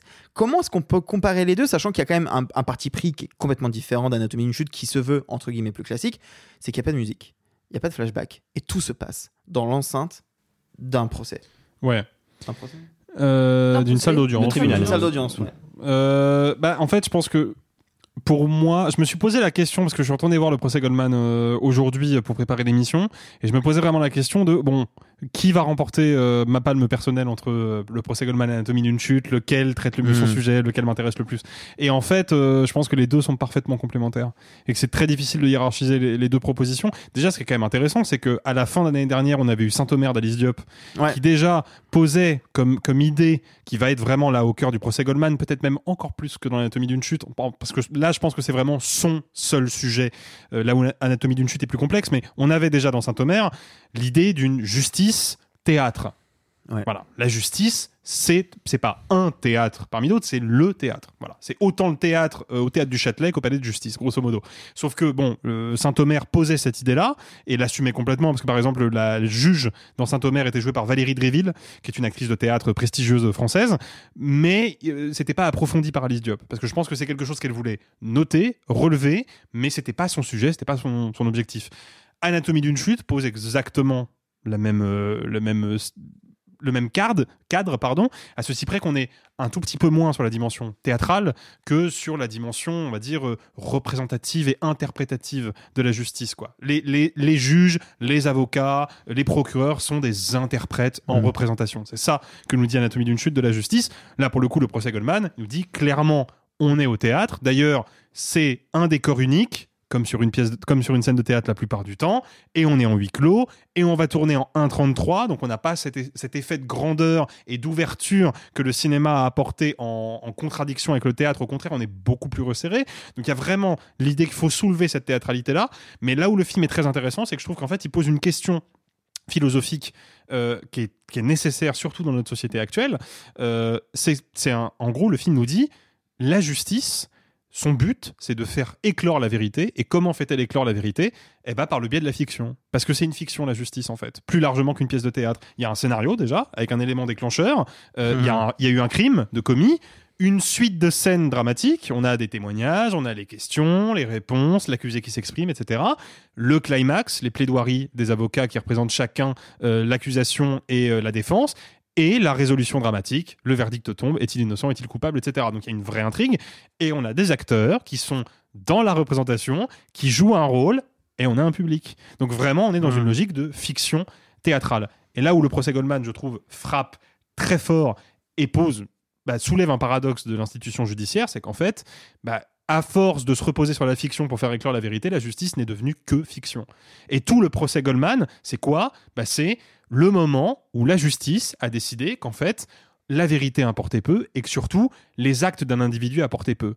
Que ce qui compte, ce n'est pas de porter un jugement objectif sur un événement, ce qui compte, c'est de porter un jugement subjectif sur un individu. Et c'est comme ça que l'institution judiciaire devient le bras armé du système politique et social dans lequel la justice s'exerce. C'est exactement ce qui se passe dans le procès Goldman, puisque nous avons donc ce militant, Pierre Goldman, qui est un militant d'extrême gauche radical, qui, c'est vrai, est aussi un voyou. Il a commis des braquages à main armée, il le reconnaît lui-même, hein, il n'y a aucune ambiguïté là-dessus, ni dans le film, ni dans la vraie vie, mais il est accusé d'un meurtre qu'il qu'il refuse d'admettre. Il dit je suis innocent.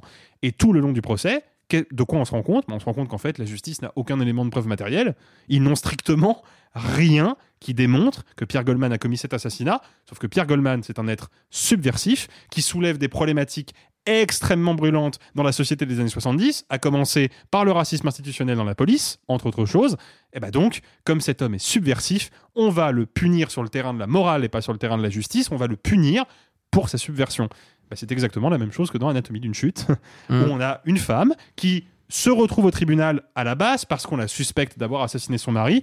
Puis en fait, on va vite se rendre compte que bah, ils ont autant d'éléments qui tendent à démontrer qu'elle l'a peut-être buté que d'éléments qui tendent à démontrer qu'en fait c'est peut-être un accident ou un suicide.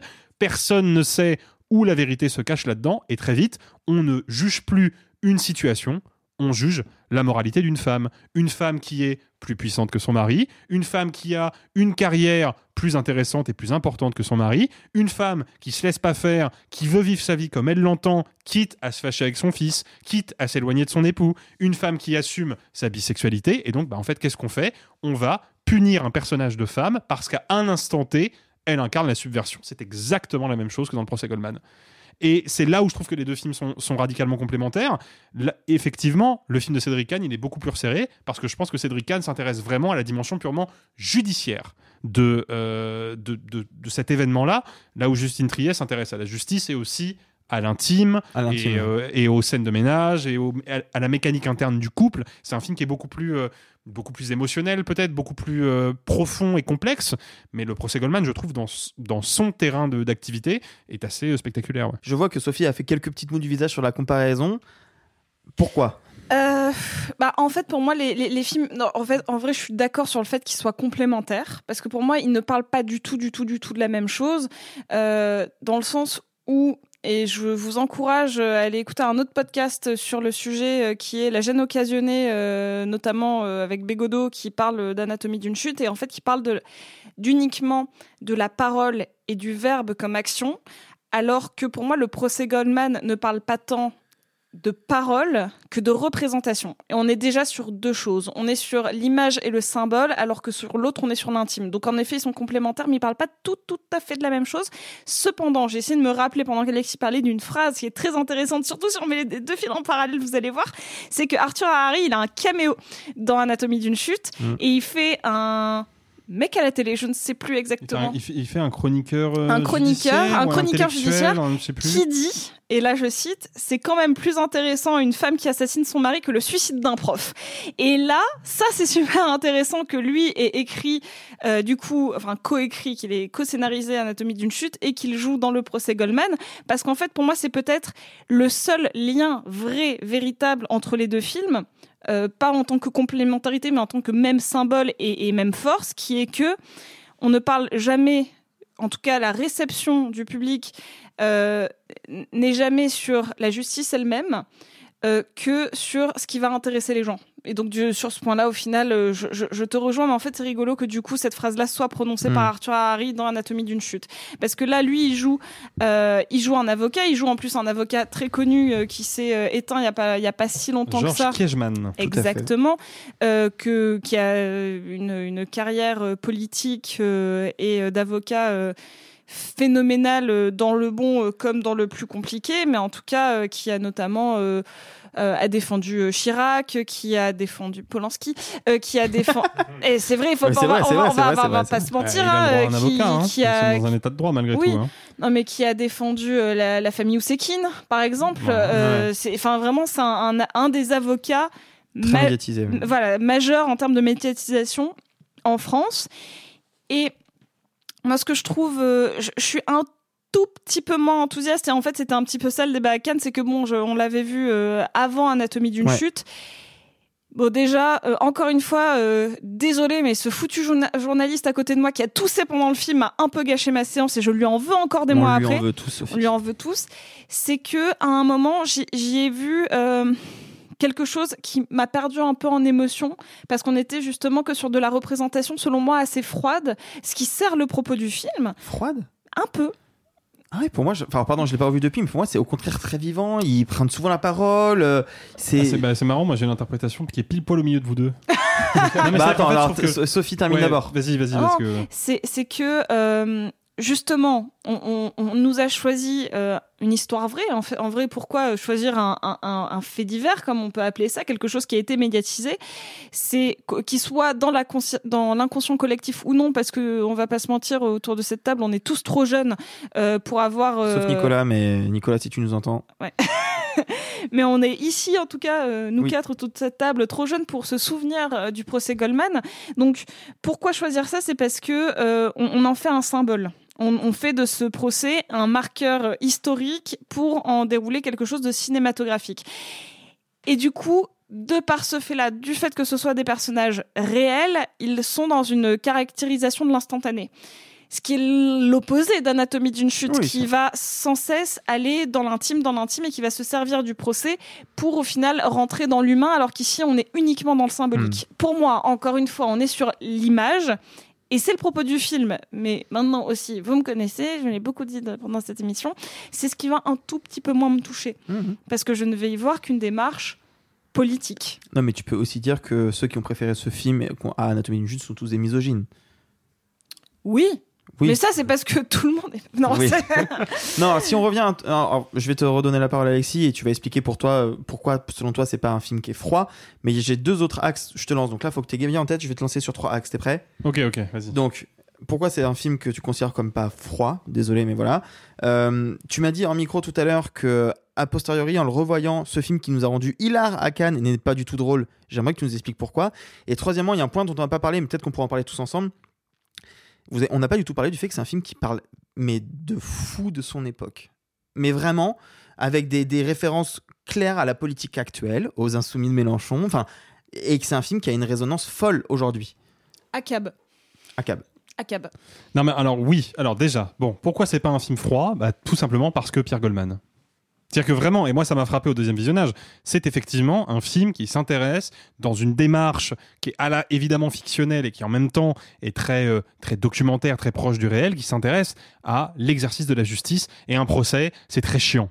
C'est des questions, des réponses, d'autres questions, d'autres réponses. Ah, et machin qui est pas d'accord, bah Bidule est pas d'accord non plus. Bah la salle s'énerve. Bon, c'est très chiant, c'est très protocolaire euh, et tout le monde est intimidé, euh, ou alors au contraire tout le monde surjoue l'arrogance et tout. Donc effectivement, c'est très froid. Sauf qu'au milieu, il y a Pierre Goldman qui lui est un Le élément showman. totalement disruptif, Bah oui. qui n'en a strictement rien à foutre du protocole, qui gueule au milieu d'une salle de justice qui, rappelons-le quand même, et ça c'est un fait historique, hein, était à moitié remplie de flics, et qui gueule, la police est raciste et la police tue, et qui se fait applaudir par tous les militants gauchos à cheveux longs qui sont de l'autre côté de la Et salle. vous dites que la police est raciste? Oui. Voilà.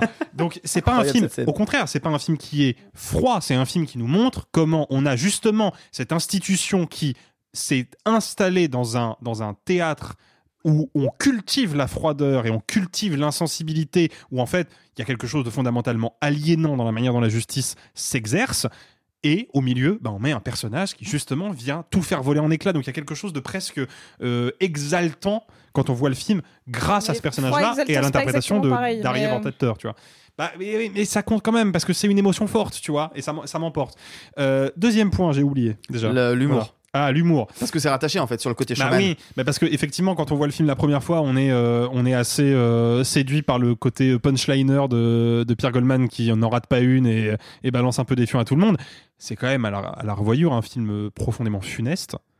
Déjà parce qu'encore une fois, il se déroule dans un cadre funeste. Il faut quand même rappeler que tout le long du film, a fortiori si vous connaissez pas le, verdict, il y a le, la, peur de l'échafaud hein, qui quand même euh, est là hein, parce qu'il risque la peine de mort, euh, Pierre Goldman à ce moment-là. Et puis on a la fin du film. Je suis désolé, je suis un peu obligé de spoiler, mais en même temps c'est un fait divers. Donc voilà, c'est moins spoilable qu'un autre film. Donc si jamais vous avez envie de vous préserver un max, arrêtez-vous maintenant, allez voir le procès Goldman en salle et revenez après. Euh, donc Ou pour juste ceux- euh, zapper 30 pour secondes, celles, quoi. voilà, vous zappez une minute ou deux, mais pour celles et ceux qui sont restés, Pierre Goldman a été acquitté à la fin de ce procès. Et trois ans plus tard, en 1979, il a été assassiné. Encore aujourd'hui, on ne sait pas vraiment par qui, mais l'assassinat, il a été revendiqué par un coup de téléphone passé à l'agence France Presse le jour de sa mort.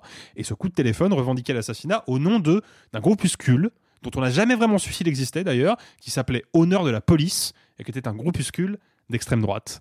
Et si il a effectivement été assassiné par ce groupuscule, c'est très certainement à cause des paroles qu'il a tenues contre la police et dans son bouquin et pendant ce procès. Et ça, une fois que tu as vu le film la première fois et que tu as vu ce carton de fin et que tu as pris conscience de ce truc-là, en plus moi j'avais fait quelques recherches après, en fait, tout le long du film, il y a cette espèce de, sentiment désabusé qui te gagne, en fait. Et où tu te dis, OK, ce mec-là, il a réussi à retourner la justice à son avantage. Il a réussi à faire de ce théâtre très protocolaire et fondamentalement, à l'époque en tout cas, et peut-être encore aujourd'hui malheureusement, profondément injuste, paradoxalement, il a réussi à faire de ça une tribune politique. Il a réussi à la saisir et en plus, il en est sorti innocenté. Donc il a gagné. Bah, oui, sauf que trois ans plus tard, il s'est fait plomber par l'extrême droite. Donc en fait, il a pas gagné tant que ça. Mais du coup, c'est bien, tu, tu tu t'entends une perche pour la troisième question. Du bah coup, oui, là. évidemment, c'est un film qui sort en 2023 qui parle de la société de 1976 et qui semble parler de la France d'il y a très longtemps. euh, tout a changé depuis. Bah non, parce qu'il nous dit que la police elle est raciste, bah elle l'est toujours aujourd'hui, et il nous dit que euh, l'extrême gauche elle est stigmatisée. Dois-je rappeler quand même que on a- le gouvernement euh, d'Elisabeth Borne et d'Emmanuel Macron n'ont jamais dit que le Front National était un parti anti-républicain alors qu'il a quand même été fondé par des anciens de la Waffen-SS. Mais on a dit par contre que la France Insoumise était un parti anti-républicain. Donc on est dans la stigmatisation de ce que eux considèrent comme l'extrême gauche en plus. Parce que dans le cas de Pierre Goldman, quand même, il y a jurisprudence, le mec il était vraiment d'extrême gauche. Ah il est oui, parti oui. faire la guérilla en Argentine. C'est pas n'importe quoi quoi. Euh, Aujourd'hui, on est dans une situation où on a des, des hommes politiques et des femmes politiques de gauche modérée parce que ça reste la gauche modérée, il faut le rappeler quand même, ils sont même pas anticapitalistes à la France insoumise, hein, donc c'est pas non plus méga vénère, et ils se font stigmatiser comme si ils étaient les nouveaux guerrilleros envoyés par Hugo de Chavez pour renverser le gouvernement français. On en est vraiment revenu à ce niveau-là. Et il y a une référence directe à, à tous ces gens insoumis. Bah évidemment, évidemment, puisque Pierre Goldman, son premier, euh, son, son premier euh, fait d'armes qui lui a valu euh, sa première ligne sur son casier judiciaire, c'est qu'il a refusé de faire euh, son service militaire et il s'est barré à l'étranger. Bah, comment on appelle euh, juridiquement parlant quelqu'un qui refuse de faire son service Un militaire déserteur. Non, un insoumis. Ah, pardon. Donc le choix n'est pas Suis un peu, euh, le Sophie. choix n'est pas anodin. Un déserteur, c'est en temps de guerre, si ma mémoire est bonne. je- oui, oui, Euh, oui, bref, oui. non, un insoumis, c'est quelqu'un qui refuse de faire ses, ses trois jours euh, de service militaire initiatique, bref, peu importe. Euh, D'ailleurs, au passage, le service militaire, il existe à nouveau en France. Euh, peu- euh, ça, c'est Voilà, une autre parenthèse. une émission politique. Euh, mais en plus, là où c'est super intéressant et où ça, je trouve, ça rend le film, j'ai pas envie de dire plus malin qu'Anatomie d'une chute, mais peut-être Attention, il y a Sophie je pense, je pense qu'il peut réussir à prendre en, en traître les, euh, les pseudo-gauchistes, humanistes, qui en fait, quand on creuse, sont quand même encore un peu des gens assez misogynes et conservateurs, tu vois. Je pense qu'il peut les prendre en traître parce que c'est un film qui parle du procès d'un homme. Tu vois, c'est Mm. c'est quand même une affaire d'homme, hein, le procès Goldman. Tous Ah les oui. avocats sont des hommes, les jurés sont des hommes, le juge c'est un homme, Pierre Goldman c'est un homme, ça parle que de mecs quand même. Sauf que tu prends la même situation.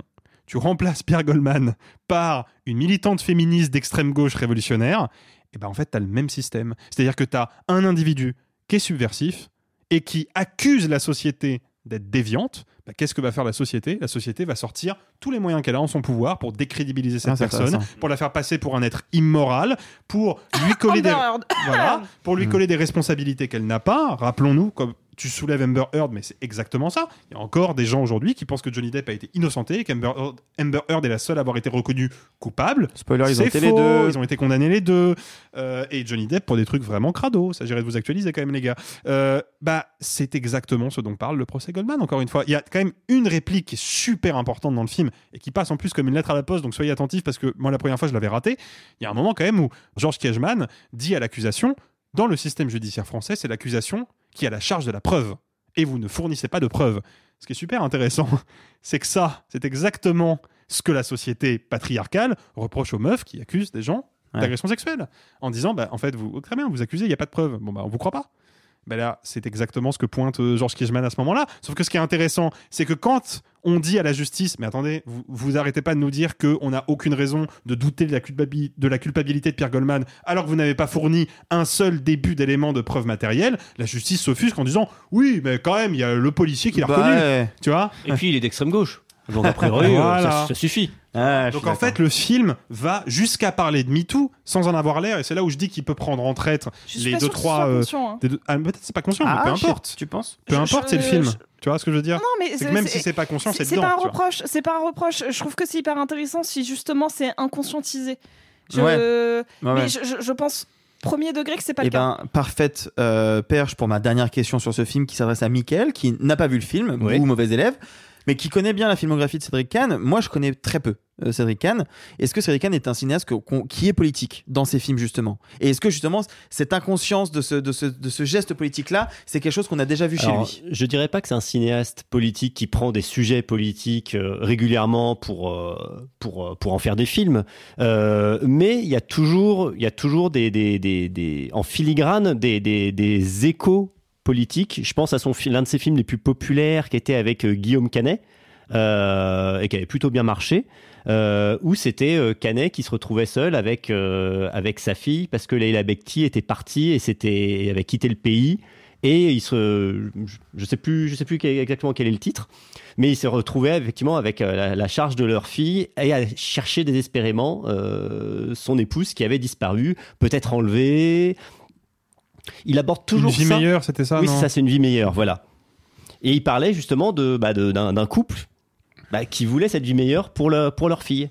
Et qui, à, à trop vouloir la chercher, bah, potentiellement, peut-être que euh, sa femme avait trempé euh, dans des milieux euh, un peu mafieux ou autres, avait, elle avait pris des risques. Et lui se retrouve effectivement avec les conséquences humaines et en même temps avec ce, ce vide qu'elle laisse. Fête de famille, qui était l'un de ses derniers films, Ouais. euh, c'est une famille qui se déchire le, le temps d'un week-end, etc. C'est politique. On voit effectivement la façon dont euh, le personnage joué par Emmanuel Berco, qui est la, la fille, euh, la, la fille de Deneuve et la, la, la fille un peu folle de la famille, comment elle est manipulée, comment elle est utilisée par l'un de ses frères, joué par Vincent McCain, qui est très inquiétant dans le film, parce que lui euh, nourrit en fait ses psychoses. Il nourrit les psychoses de sa sœur parce qu'en fait, ah, ça devient un sujet d'étude pour peut-être un film ou pour, euh, pour, euh, pour, pour de l'art, en fait. Voilà. Donc, toutes ces, toutes ces thématiques, elles sont, euh, on les retrouve régulièrement dans ces films et aussi dans, dans Vie sauvage qui était inspiré d'un fait divers. Euh, C'était Mathieu Kassovitz qui jouait un père de famille qui, pendant plus d'une dizaine d'années, je crois, a vécu avec ses enfants qu'il avait arrachés à leur mère.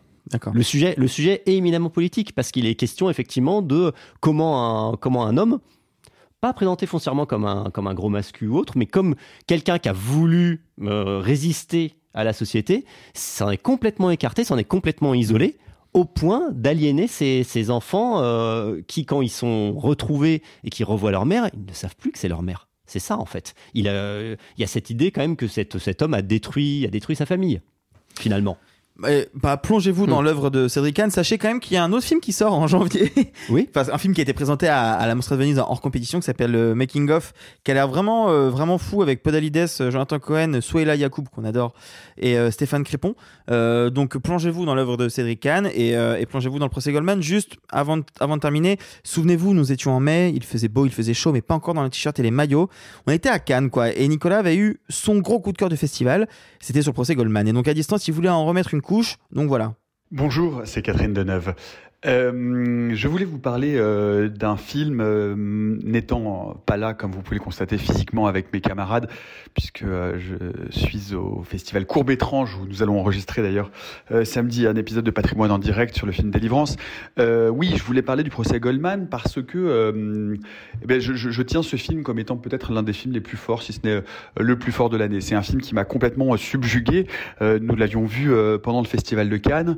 Et pourquoi est-ce que ce film me subjugue C'est parce que euh, c'est à la fois euh, un film qui, euh, pour moi, renouvelle complètement le procédural, le film de procès. C'est-à-dire que c'est un film dont, une fois qu'on est sorti de l'introduction, se passe littéralement, systématiquement et intégralement euh, dans la salle d'audience, euh, quasiment euh, en temps réel, c'est-à-dire qu'on est, on est complètement plongé à l'intérieur de ce procès, non pas en temps réel, puisque évidemment le procès s'est déroulé sur plusieurs jours, mais enfin les, les, les, les, séquences de débat sont filmées comme si vraiment on, on, participait à, cette audience. Il n'y a pas de musique, le film est quand même vraiment donc, dans une sorte de, de radicalité dans sa mise en forme. Il est également en quatre tiers, donc le 4 tiers euh, qui, qui tronque euh, une partie de l'image et euh, dont on pourrait penser, euh, parce qu'elle se concentre d'un seul coup évidemment sur les personnages qui prennent beaucoup plus de place que par rapport à un format 16 neuvième, hein, qui occupe plus euh, l'espace et le centre euh, de l'image. Et malgré cela, eh bien, Cédric Kahn ne cesse d'explorer ce 4 tiers, de jouer sur euh, les arrière-plans, euh, sur les, les hors-champs, sur euh, tout ce qui se passe et les détails de l'évolution euh, de la salle à l'intérieur, à l'intérieur de son cadre. Donc déjà, ça en fait un objet formellement passionnant. Euh, et ensuite, ce qui est remarquable dans le procès Goldman, c'est qu'en se basant donc sur ce procès euh, qui est un procès réel, euh, qui, est, qui est d'une adaptation et qui se sert en partie des heures du procès, c'est-à-dire des actes du procès, de ce qui s'y est réellement dit, eh bien, il arrive à faire ce qui fait l'essence des grands films, c'est-à-dire un film qui raconte un épisode historique et qui, euh, le, qui, qui, qui, met en relation et en prise directe euh, avec notre époque. C'est-à-dire que à chaque instant, à chaque moment, le procès Goldman n'arrête pas euh, de nous renvoyer, de tirer des, des, liens, de, de, de, de, créer des passerelles entre ce qu'il se passe dans, dans, dans, dans, ce procès et ce qu'il se passe aujourd'hui dans notre société. C'est un film qui interroge la soumission, la rébellion, qui interroge la nature de, de l'ordre policier. Euh, c'est un film qui parle évidemment euh, de racisme, d'antisémitisme, euh, comme on, on, en parle et comme il nous traverse la société aujourd'hui de manière évidemment flagrante. Donc c'est un film politique absolument passionnant. C'est un film politique passionnant. Si vous ne connaissez pas l'issue de ce procès, je vous suggère de ne pas la regarder, de vous laisser surprendre, c'est-à-dire d'être exactement à la place d'un juré, c'est-à-dire de d'être d'assister aux échanges euh, et euh, aux réquisitoires pour vous faire et pour tâcher vous-même de vous faire votre propre idée et de vous faire votre propre conviction intime euh, et vous verrez si elle est en, en accord ou non avec euh, avec celle qui est décidée par le tribunal à l'issue de ce procès. Donc si vous avez en plus la chance de découvrir euh, le verdict, euh, surtout ne, ne, vous gâchez pas euh, ce plaisir-là. Mais par ailleurs, même si on connaît le verdict, tout le déroulé qui y amène est absolument passionnant, passionnant parce que l'interprétation des deux comédiens principaux euh, est, est, est, absolument remarquable. Hein. Il donne euh, notamment euh, à, Goldman une c'est ce, ce, côté à la fois fanfaron, ce, ce brigand, ce voyou euh, qui se qui devient et qui utilise parce que c'est un homme intelligent euh, sa position de passionnariat politique pour transformer l'ampleur de son procès. Euh, Arthur Harry en jeune Kiejman qui doute mais qui se fait déborder par par son client et qui va malgré tout continuer à s'accrocher parce qu'il est il a la conviction ou en tout cas lui-même cherche la conviction intime de son innocence pour pouvoir le défendre au mieux. Bref, vous l'aurez compris, c'est vraiment pour moi l'un des films. C'est un film coup de poing. C'est c'est un film total. C'est un, un geste de cinéma euh, absolument brillant, euh, remarquable tant euh, dans le fond que dans la forme. foncez voir le procès Goldman. Et, et, vraiment, je, je, je, je pense et j'espère que ce film non seulement fonctionnera, mais restera dans l'histoire du cinéma un film dans l'histoire du cinéma français surtout pour son interprétation remarquable, pour ses qualités de mise en scène et encore une fois pour pour son discours remarquablement fin, intelligent et politique, euh, un grand film de l'année 2023. Je me permets juste de reprendre la parole parce que oh euh, parce que désolé, je suis disruptif moi aussi. Oh euh, je suis un insoumis. mais en fait, tu parlais de Vie sauvage. Oui. Vie sauvage inspiré d'un fait divers, donc l'affaire Xavier Fortin, ce mec qui a effectivement Mm. vécu dans la dans la cambrousse en totale illégalité avec ses deux fils pendant 10 ans. Et je suis sur la page Wikipédia de l'affaire Xavier Fortin. Et un truc qui est très rigolo, c'est qu'il a été condamné à deux ans d'emprisonnement, dont deux mois ferme, Xavier Fortin, pour avoir soustrait ses enfants illégalement à leur mère. Et la, le procureur a précisé, je cite, que le jugement n'avait pas pour but de punir l'attitude de Xavier Fortin en tant que père, mais sa désobéissance civile et ses actes de résistance. Voilà. Donc, euh, vie sauvage, le procès Goldman, on n'est pas tombé très très loin quand On même. n'est hein. pas tombé très très loin. Bravo pour cette intervention. Le procès Goldman de Cédric Kahn, donc. Et vous, est-ce que vous êtes plutôt duo avec Justine Trier ou duo avec Céline Dion? Dites-le nous, chantez-le nous, on vous adore. On refait un petit détour côté actualité puisque depuis quelques jours, on apprend sur les internets que derrière la crotte The Idol se cache la crotte Sam Levinson qui en plus d'être une crotte aurait volé le travail d'une artiste en cachette sans rien dire comme une grosse crotte Sophie. Euh, cette semaine, il y a pas mal d'actualités cancel et euh, ce n'est pas tant vers le cinéma que je vais me tourner que vers les séries parce que euh, ça pop de plus en plus sur les réseaux sociaux le fait que Sam Levinson est peut-être encore plus toxique que- qu'il n'y paraît. On vous avait parlé de la série The Idol qui avait été présentée à Cannes. Euh, déjà sur ça, il faut savoir que euh, de base la série était développée par euh, par quelqu'un qui s'appelle Amy Seimetz et qui avait donc décidé de quitter le projet parce que l'ambiance était trop toxique, trop masculiniste et qu'on ne lui qu'elle en fait elle déplorait le fait que le comportement de Levinson n'était plus du tout en accord avec ce qu'elle avait euh, ce qu'elle ce qu'elle avait développé. Et en fait pourquoi c'est revenu? Parce que il y a quelqu'un d'autre et là il faut remonter un tout petit peu en arrière. Il y a euh, la photographe Petra Collins qui s'est exprimée et donc euh, qui est Petra Collins? C'est une photographe qui avait été engagée sur la série Euphoria, notamment parce que ses photos ont une esthétique qui parlait beaucoup à Levinson. Et donc, il lui a demandé de travailler sur le projet et finalement, il l'a littéralement mise de côté. Et elle pensait que le projet était littéralement avorté. Et en fait, elle a découvert par mégarde, sachant que euh, quand elle a été engagée, elle a déménagé, elle habitait pas à Los Angeles. Il y, a, il y a eu tout un parcours pour travailler sur cette série et qu'à un moment, elle a vu des panneaux publicitaires avec euh, cette photo que vous connaissez tous de Zendaya avec une espèce de larme à, à paillettes euh, pour Ouais. la présentation de Foria, qui est littéralement son esthétique, l'esthétique de toutes ces photos. Et aujourd'hui, qu'est-ce qu'elle raconte, Petra Collins? C'est que euh, elle s'est sentie dépossédée de son esthétique et toutes ces photos qui euh, étaient vraiment euh, Euphoria, Euphoria Styles, en fait, c'était avant Euphoria, c'était sa marque de fabrique. Et aujourd'hui, elle a perdu, elle est obligée de se réinventer complètement en tant qu'artiste parce qu'aujourd'hui, ces photos qui étaient uniques, maintenant font partie d'une esthétique mainstream qu'elle n'a pas finalement développée. Donc en fait, on l'a littéralement dépossédée de son esthétique. Et moi, ce qui me pose problème, c'est que ce n'est pas, euh, le, même style de cancel. On n'est plus sur, euh, quelque chose en rapport avec des violences euh, sexuelles, mais on est en fait sur un système sexiste qui vient à déposséder une femme, et en l'occurrence de, de leur travail, de leur esthétique, de leur pensée. Et pour moi, il faut tout autant euh, boycotter euh, le travail de Sam Levinson, qui en fait, euh, on, on- avait des petits trigger warnings, on avait vraiment des, des choses. Ça fait très très longtemps que je vous parle d'à quel point Assassination Nation m'avait déjà dérangé à l'époque, parce que pour moi, c'était un film vraiment vraiment vraiment misogyne, très sexiste, qui euh, n'était là que pour montrer euh, de très jeunes filles très sexualisées et qu'en fait Sam Levinson a toujours réussi à se cacher derrière, je vais dire une esthétique féminine ou féministe. Par exemple, en prenant euh, des actrices trans pour les mettre sur le devant de la scène et donc se parer avec ce regardez comment je suis progressiste et comment je fais décoller des carrières de jeunes femmes trans et que je, je, je sers euh, à la euh, pluralité euh, à l'image, euh, à une, à une forme de, de modernité. Et en fait, finalement, on se rend compte que ce mec féministe, comme il a pu en vrai se, se, se, se décrire, définir, ouais. se définir, mais en fait, il a volé deux femmes. Il a dépossédé de leur projet ou de leur esthétique deux artistes. Et pour moi, c'est grave. Et c'est vraiment, vraiment très grave. Et, et c'est pour ça que j'hésitais fortement à, à rattraper The Idol, quitte à me faire mal, pour, pour euh, me confronter au sujet. En fait, c'est. je ne- Pour moi, ce n'est même pas regarder une œuvre de Sam Levinson. Parce que de toute manière, ce n'est pas la sienne et c'est du vol. Et, et je Mm. considère qu'on on, on parle pas assez de ce sujet de, de dépossession euh, d'artistes. Oui, et puis en plus, lui, il en parle comme si c'était un santon. Oh, c'est le mot de la semaine euh, santon, un texte ou un morceau de musique fait de fragments empruntés euh, pour essayer de faire une œuvre nouvelle à partir de différentes inspirations. C'est du sampling, quoi. C'est du sampling en gros. Mais, mais- non, mais en gros, pour dire que Levinson, en fait, euh, il a un peu tendance à dire oui, bah c'est des inspirations, quoi, tout va bien, quoi, j'ai le droit.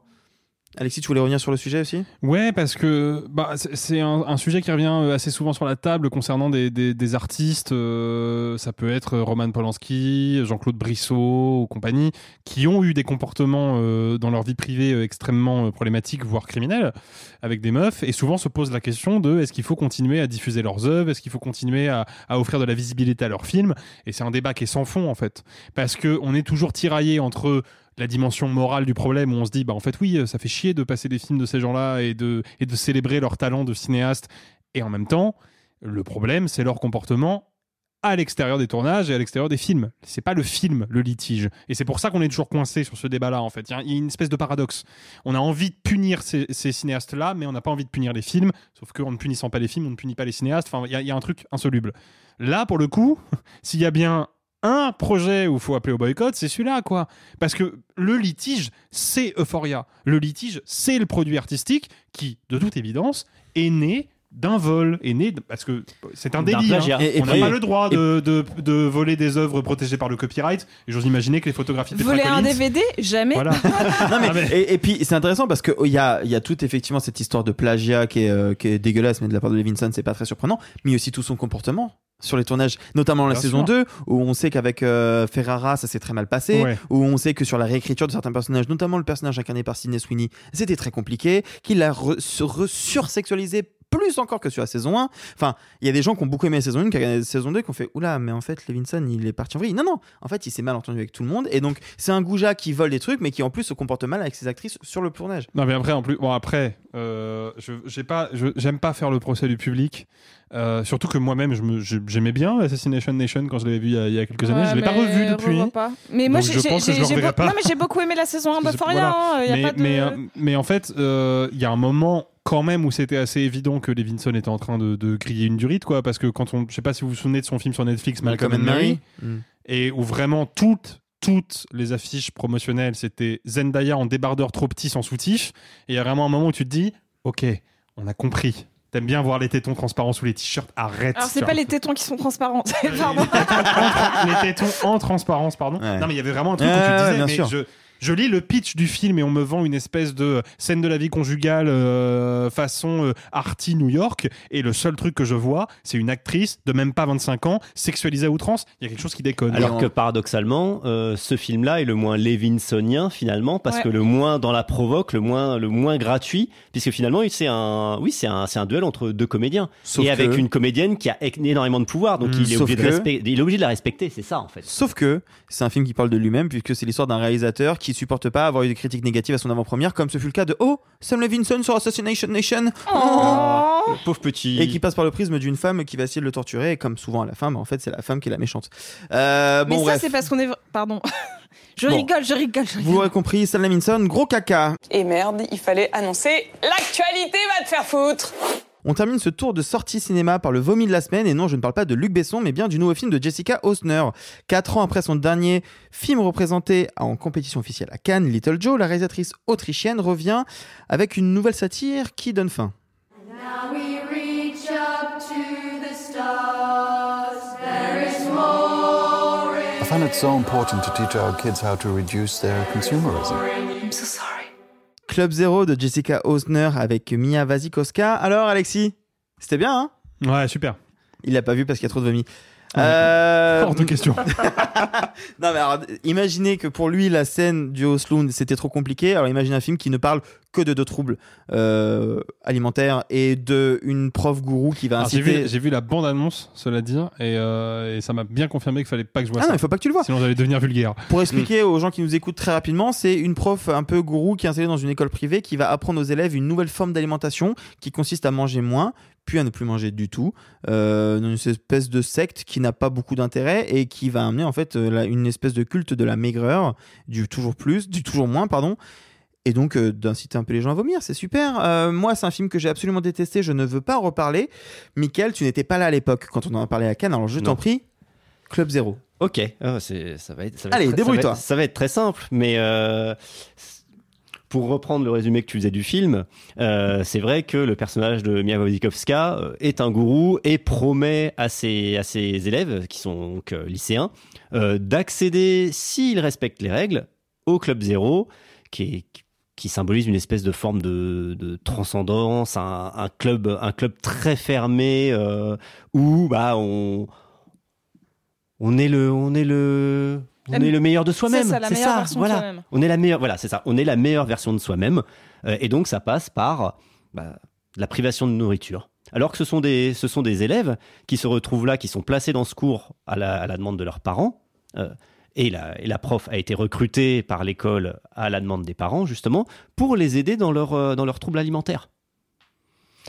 Et ce qui me dérange énormément avec ce film, c'est que bah, les TCA, ça n'est pas le sujet.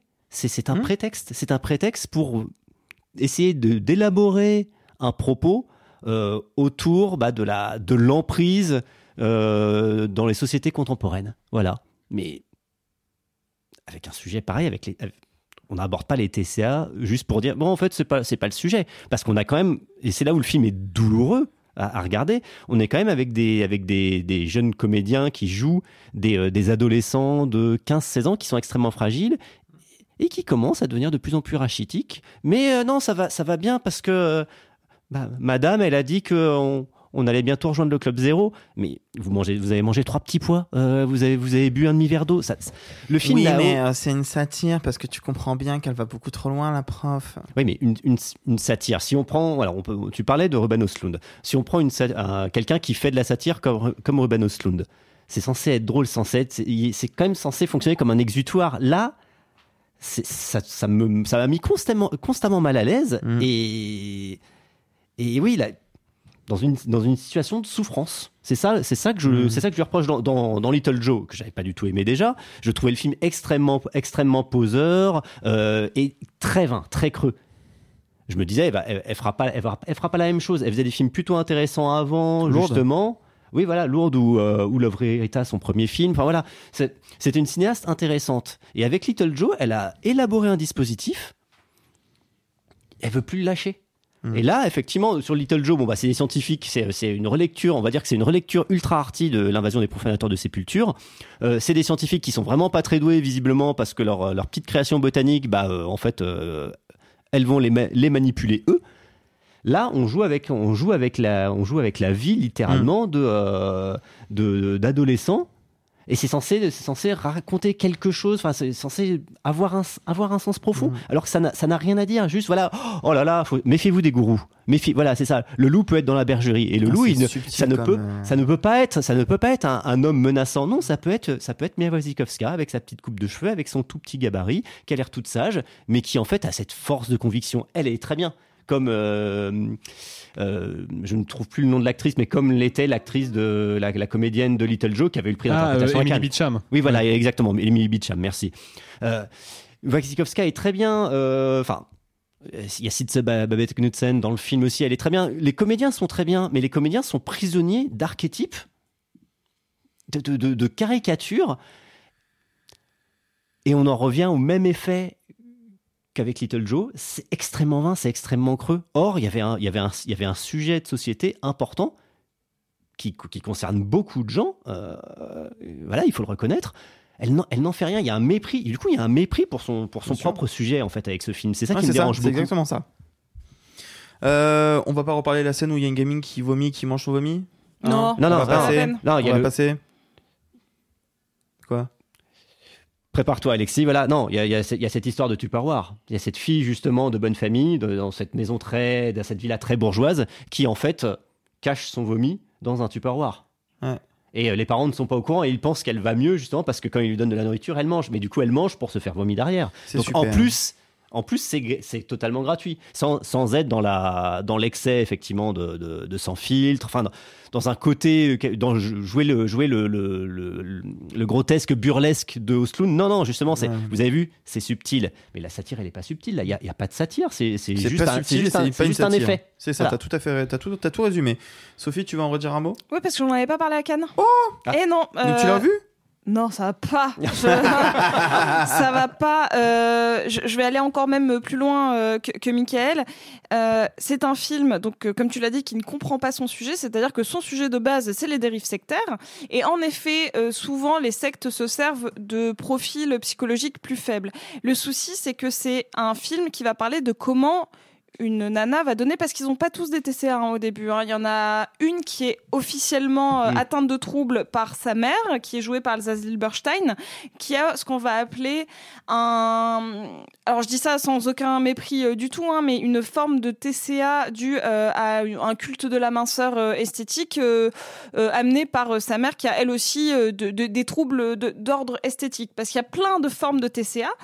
Le souci, c'est qu'il montre les TCA comme quelque chose de presque contagieux et quelque chose que l'on peut acquérir par faiblesse d'esprit. Il faut le rappeler, les TCA sont une maladie mentale. C'est une maladie qui touche beaucoup de personnes, majoritairement des jeunes filles. Ça ne veut pas dire que c'est un trouble 100% féminin, hein, mais là on parle d'un TCA euh, d'ordre, enfin de type anorexie, voire anorexie vomitive. Il y a plein de types de TCA, sauf que le souci, c'est que ce n'est pas quelque chose que tu attrapes. Ce n'est pas une dérive sectaire comme on peut le voir à base de, euh, en fait, on est une, communauté active euh, qui va même, il y a des troubles sectaires très graves, hein, et ça, ça va vers là. En fait, c'est un c'est un, un film qui parle des dérives sectaires qui vont amener jusqu'à, euh, je, je c'est pas du tout un spoil hein, parce que c'est même pas exactement ça, hein, mais qui ce- ces sectes euh, qui ont été majoritairement dans les années 70 voire 80 qui amènent au suicide collectif. C'est vraiment Oui. pour moi c'est une métaphore et je vais appeler ça une métaphore Black Mirror parce qu'on est vraiment dans une espèce d'a- d'esthétique de série euh, Netflix un peu moche. Parce que vraiment, je- c'est ça, je trouve ça vraiment euh, Ouais. très laid. Sauf que pour moi, ça, ça ne comprend pas les TCA. Mais pas du tout. C'est-à-dire que vraiment, il parle de ça comme quelque chose de pas si grave, qui peut juste être euh, soit un effet de mode, soit un effet d'influence très rapide. Oh, mais c'est juste une prof, qu'est-ce que ça peut pas être si grave que ça? Mais c'est ça, mais c'est ça le souci, c'est que euh, ça ne comprend ni les dérives sectaires, ni les TCA, parce que je refuse de croire que euh, il y ait une seule euh, maman qui se rende compte que son fils ne mange plus. En fait, je, je refuse de le croire parce que ce n'est pas possible. Le- le- la- la- L'action est trop resserrée parce que ça se passe même pas sur une, an- une année scolaire entière. Mm. Et c'est trop grave. Et en plus, si tu vas dans un côté presque fantastique, fantasmagorique, comme elle essaye de le faire à certains moments, bah en fait, euh, elle s'est pas servie parce que c'est impossible. Elle, elle n'a pas pu faire maigrir ses acteurs. C'est pas possible. Tu peux pas les, les- les- alors que là, vu ce qu'ils mangent, techniquement, c'est des gens qui auraient dû aller à l'hôpital en moins de deux semaines. Parce qu'il y a un moment où la gourou finit par même réussir à les inculquer le fait de ne pas manger du, Du tout. Du tout, en fait. Mais c'est ça, c'est c'est le moment où ils peuvent Ouais. intégrer le club zéro. C'est le fait qu'on peut se passer de nourriture. Donc oui, là, c'est- on, on est effectivement dans un côté complètement fantastique. Mais c'est ça, parce que Mm. ce n'est pas possible. Donc du coup, elle passe à côté de tous ces sujets. Si elle veut faire quelque chose de purement Ouais. fantastique, elle peut, elle pourrait. Mais dans ce cas-là, ça demanderait mais des trucs euh, style amaigrissement numérique, ce qui est faisable. Mais elle l'a pas fait. Euh, là, elle joue juste à la limite sur les tailles de vêtements. Et Euh, sur les, sur les maquillages un peu, sur les voilà, ma- les, oui, visages voilà. un peu creusés par le maquillage. Voilà, tout. un peu cerné, ce n'est pas possible. Encore une fois, je trouve que c'est un manque de respect et je suis pas pour euh, pour dire que euh, du moment qu'un film s'attaque à un sujet, il lui manque forcément de respect ou quoi que ce soit. Mais les TCA, c'est un trouble sérieux et, et, et je trouve que c'est un manque de respect de se servir de ça pour parler d'une secte si tu ne comprends pas de base que c'est une maladie mentale. Et dans ce cas-là, ça voudrait dire que ceux qui ont des TCA sont de base des personnes trop, enfin, trop faibles psychologiquement pour Mm. se rendre compte qu'ils sont endigués.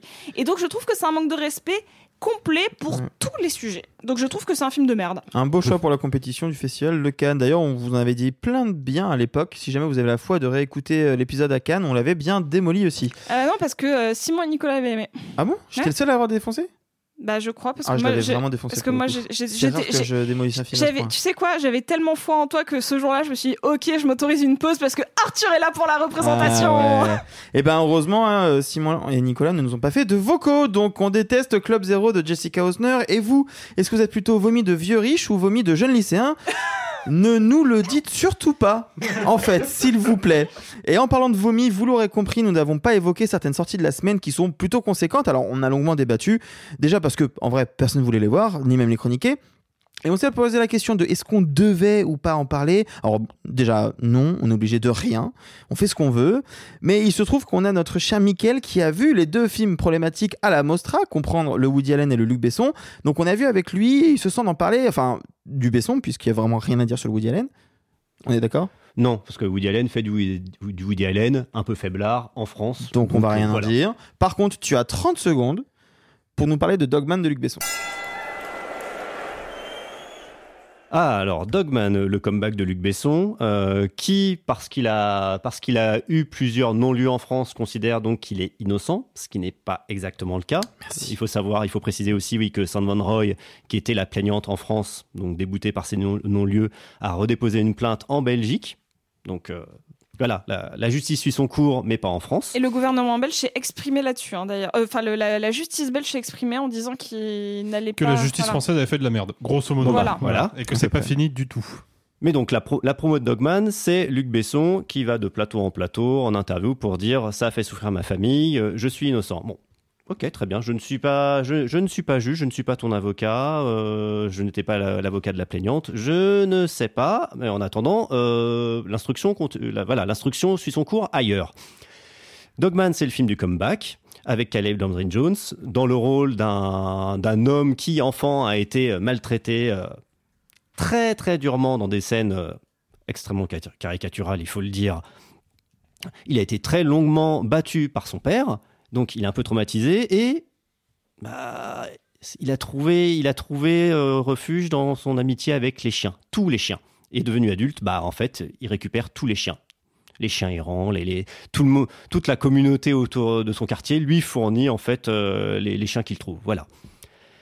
Et il garantit la justice du quartier parce que euh, il est. C'est un personnage de Luc Besson. C'est un personnage donc d'un- cinéaste complètement bloqué dans son adolescence, ce qui est incroyable. Et donc voilà, par, un claquement de doigts, alors qu'il a eu un accident qui, euh, le prive de ses deux jambes, et ben il arrive quand même à, menacer, grâce à ses chiens, euh, le cahier, le caïd du coin. Et donc Dogman, je ne, peux pas le résumer autrement que de cette façon-là, parce que on ne sait pas ce que ça veut raconter. Est-ce que ça veut être un, nouvel actionneur à la Taken, mais avec Besson qui reprend la main pour dire je sais faire du cinéma comme, euh, comme il y a 10-15 ans? Euh, Non, tu ne sais plus le faire, clairement.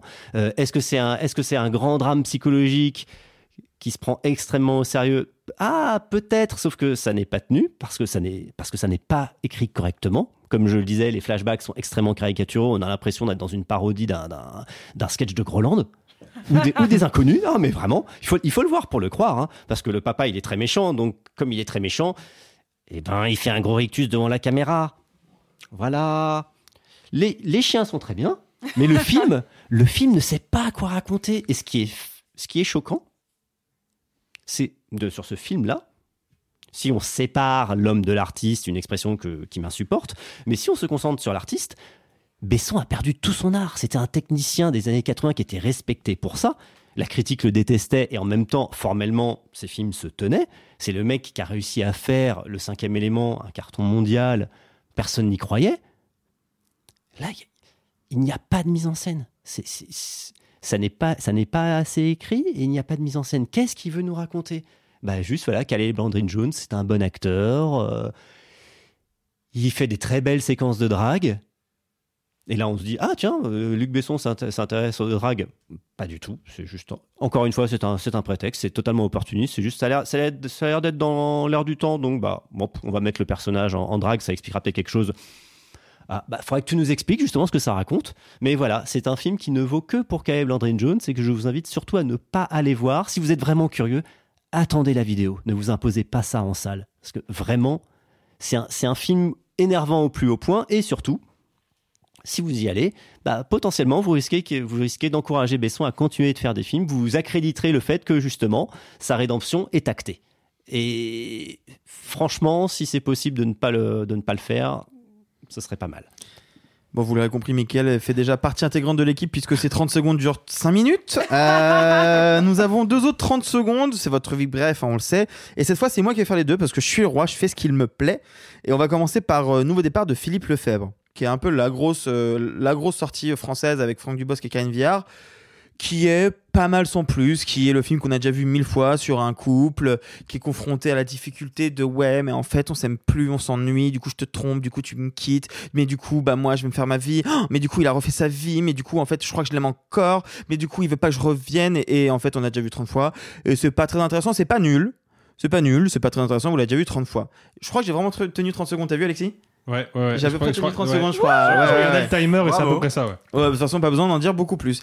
Le deuxième film dont je voulais vous parler, par contre, ça j'y tenais parce que moi, c'est un cinéaste que j'aime beaucoup. C'est le troisième film de Brennan Cronenberg, fils de David, euh, qui euh, avait déjà fait donc Antiviral, qui est un film très impressionnant pour un premier long qui était très glauque avec le fameux Cam- euh, Caleb Landry Jones Ouais. dont parlait Michael et puis moi Possessor que je considère comme étant la petite pépite du confinement euh, sortie par Jokers que j'aime vraiment beaucoup comme un film de SF assez ambitieux avec un budget un peu plus cost plus euh, confortable, mais qui reste malgré tout un peu euh, de la débrouille et qui a des idées visuelles, de vision que j'aime bien. Et donc là sort Infinity Pool. Alors Infinity Pool qui est distribué aux États-Unis par Neon, donc grosse sortie, gros casting, hein, parce que euh, Alexander Skarsgård, Mia Goth, euh, Jalil Lesper qui n'est là pour on sait pas trop pourquoi.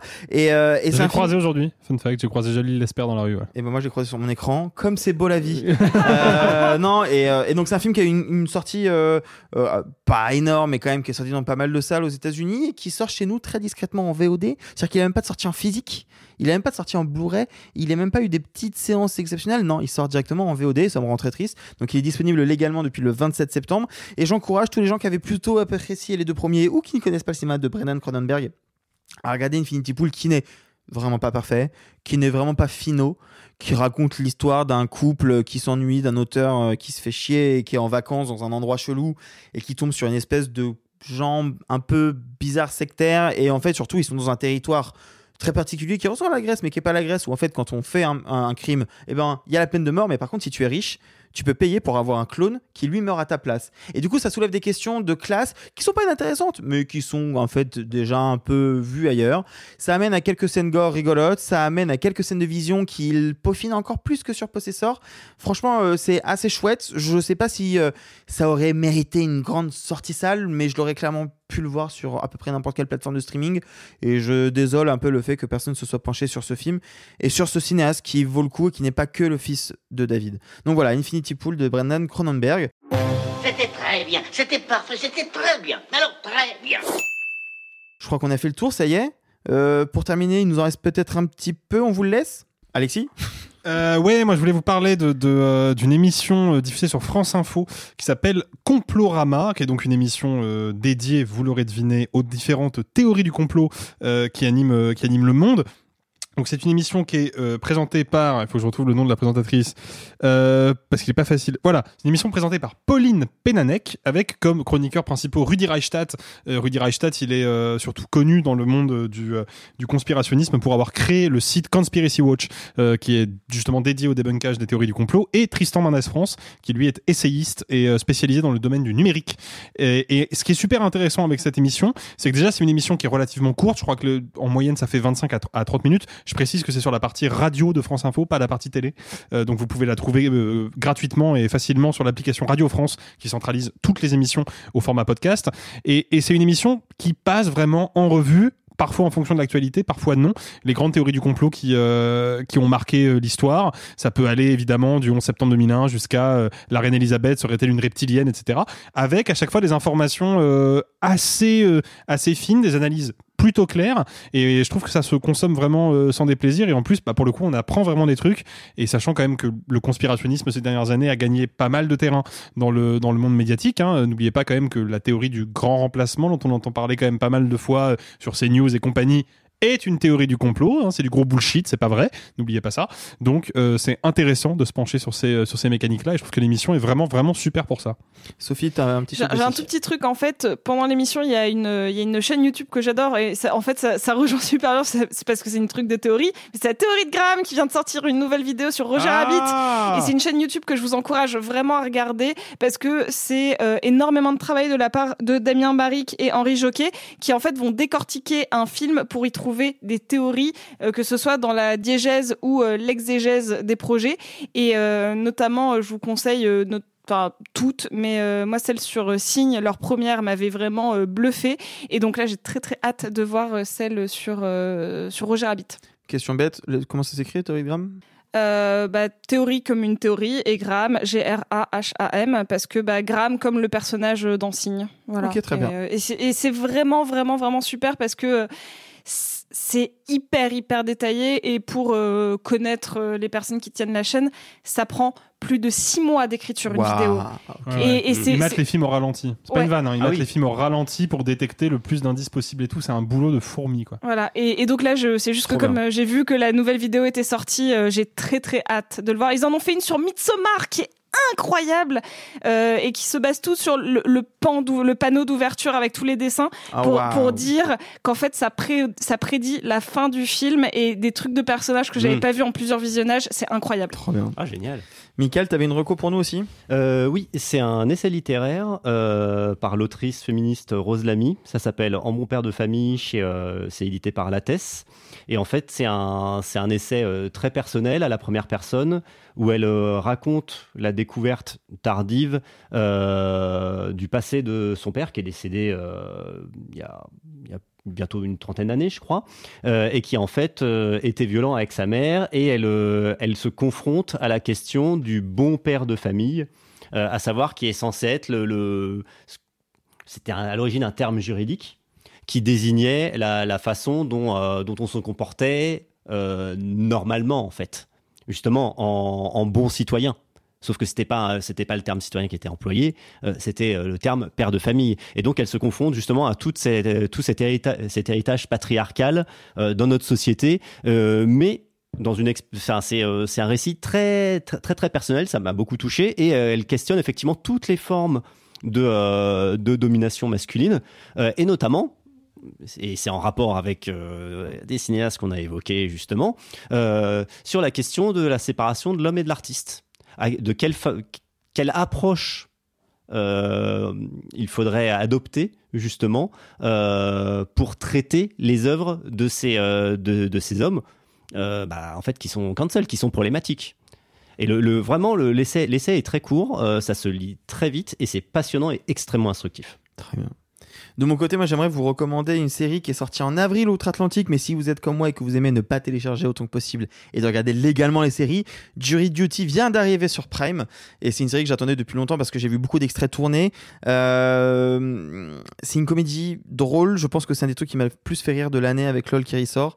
C'est en plus basé sur quelque chose que moi je n'aime pas trop, à savoir la caméra cachée, et c'est incroyable. Le principe, donc c'est en 8 épisodes de 25 minutes, et le principe est très simple. Euh, aux États-Unis, enfin co- comme partout, mais vous savez, aux États-Unis, il y a les jurés pu- euh, populaires, publics. Mhm. Euh, donc au milieu d'un procès, vous avez une douzaine de personnes sélectionnées dans la société civile, ça peut être n'importe qui, et euh, vous devez assister à un procès. Et c'est vous qui donnez votre avis à la fin. C'est un peu comme, en France aussi, c'est la même chose, mais disons ouais, que Sur les cours d'assises, c'est pareil. ouais. mais disons que voilà, ce qui est intéressant, c'est qu'aux États-Unis, les procès peuvent être filmés. Et, et donc là, on a ce procès que l'on suit et on va te justifier en disant qu'on va faire un documentaire sur ce procès. Donc tout le monde joue le jeu, c'est un peu Asie Office, on sait qu'il y a une caméra qui va tout filmer, qui nous suit. Et puis tu as un, un gars au milieu de tout ça qui, qu'on, va, suivre. Ronald. Euh, il se trouve qu'en fait, Ronald est le seul de tous ces gens-là présents qui n'est pas un acteur. C'est-à-dire que tous les autres jurés. Qui est un acteur Non, Non, non. Ronald est le Ah seul non, à ne pas être un acteur. Tous les jurés, tous les avocats, tout le, le- tout le monde, tout le monde, les témoins, tout le monde sont des acteurs et tout est scénarisé. Tout et tout est est, faux. amené, tout, Tout est est faux. Et tout est amené. Et lui ne Non. sait pas. Lui ne sait pas. Il croit qu'il va à un vrai procès.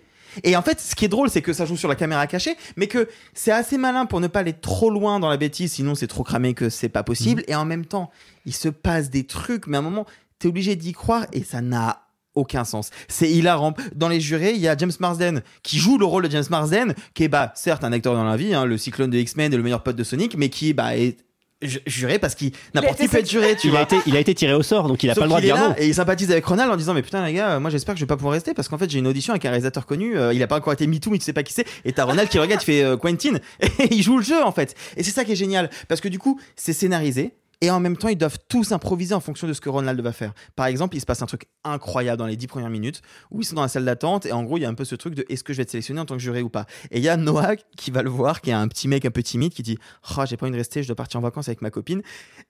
Et, Ronald dit un truc qui était pas prévu au scénario. Et en fait, à la fin, on comprend que c'était prévu, mais qu'ils l'ont enlevé parce que c'était trop grotesque. Et quand il l'a fait de lui-même, c'était incroyable. Ronald lui dit Dans les Griffins, il y a un épisode où il y a un personnage qui dit Je peux pas être juré, je suis raciste. Donc, euh, et du coup, il est, il est euh, dismissed de son procès. Et du coup, Noah va vraiment le faire. C'est- ubuesque. Non, c'est incroyable. Et en plus, il se passe un truc assez cool. C'est que donc il y a la résolution. À la fin de l'épisode 7, donc l'épisode 8, c'est tout le moment où ils vont lui montrer l'envers du décor. Donc tu vois, là, il y avait une caméra qui était là. Mais attendez, quand on est parti boire des verres à Margaritaville, oui, c'était ça. Mais attendez, mais du coup, quand on- en fait, on m'a fait croire que James Harden avait fait caca euh, dans mon truc et que ça avait débordé, c'était pas vrai? Non, non, c'était pas vrai. Enfin, c'est très drôle, c'est extrêmement bien écrit parce que c'est incroyable de réussir à écrire un truc comme ça. Ça se regarde très vite et c'est génial. Jury duty, je crois qu'en français c'est fonction de points jurés. Voilà, c'est euh, franchement, euh, j'ai tout regardé en une traite. j'ai montré le premier épisode à ma chère et tendre. On s'est dit, ok, je crois que je vais tout revoir une deuxième fois et c'est très rare que ça me fasse ça pour les séries. Donc voilà, Jury duty, c'est c'est incroyable. Voilà, c'est terminé. N'oubliez pas, si vous écoutez tôt, genre dès le vendredi de la sortie de l'épisode ou le samedi matin, eh ben, vous pourrez nous retrouver à Rennes à 17h. Sinon, bah, c'est trop tard. Mais vous avez sûrement raté un épisode en live très cool, mais c'est pas grave. Parce que vous allez pouvoir le retrouver sur les plateformes d'écoute du podcast dès mardi prochain. Et on vous prévient, sortez vos banjos. Allez, sur ce, bye les amis et gloire à Arthur Harry. Oh, c'est pas humain, les salauds, ils m'ont épuisé. Au quatrième stop, il sera exactement 0h13 minutes. Oh la vache Moi je vais être en retard au lycée Oh, bah dis donc, t'es bien pressé, toi, toi. Ceux qui sont encore vivants, profitez-en pour le rester, allez-vous-en Arrivederci e buon viaggio Messieurs, il n'est de bonne société qui ne se quitte.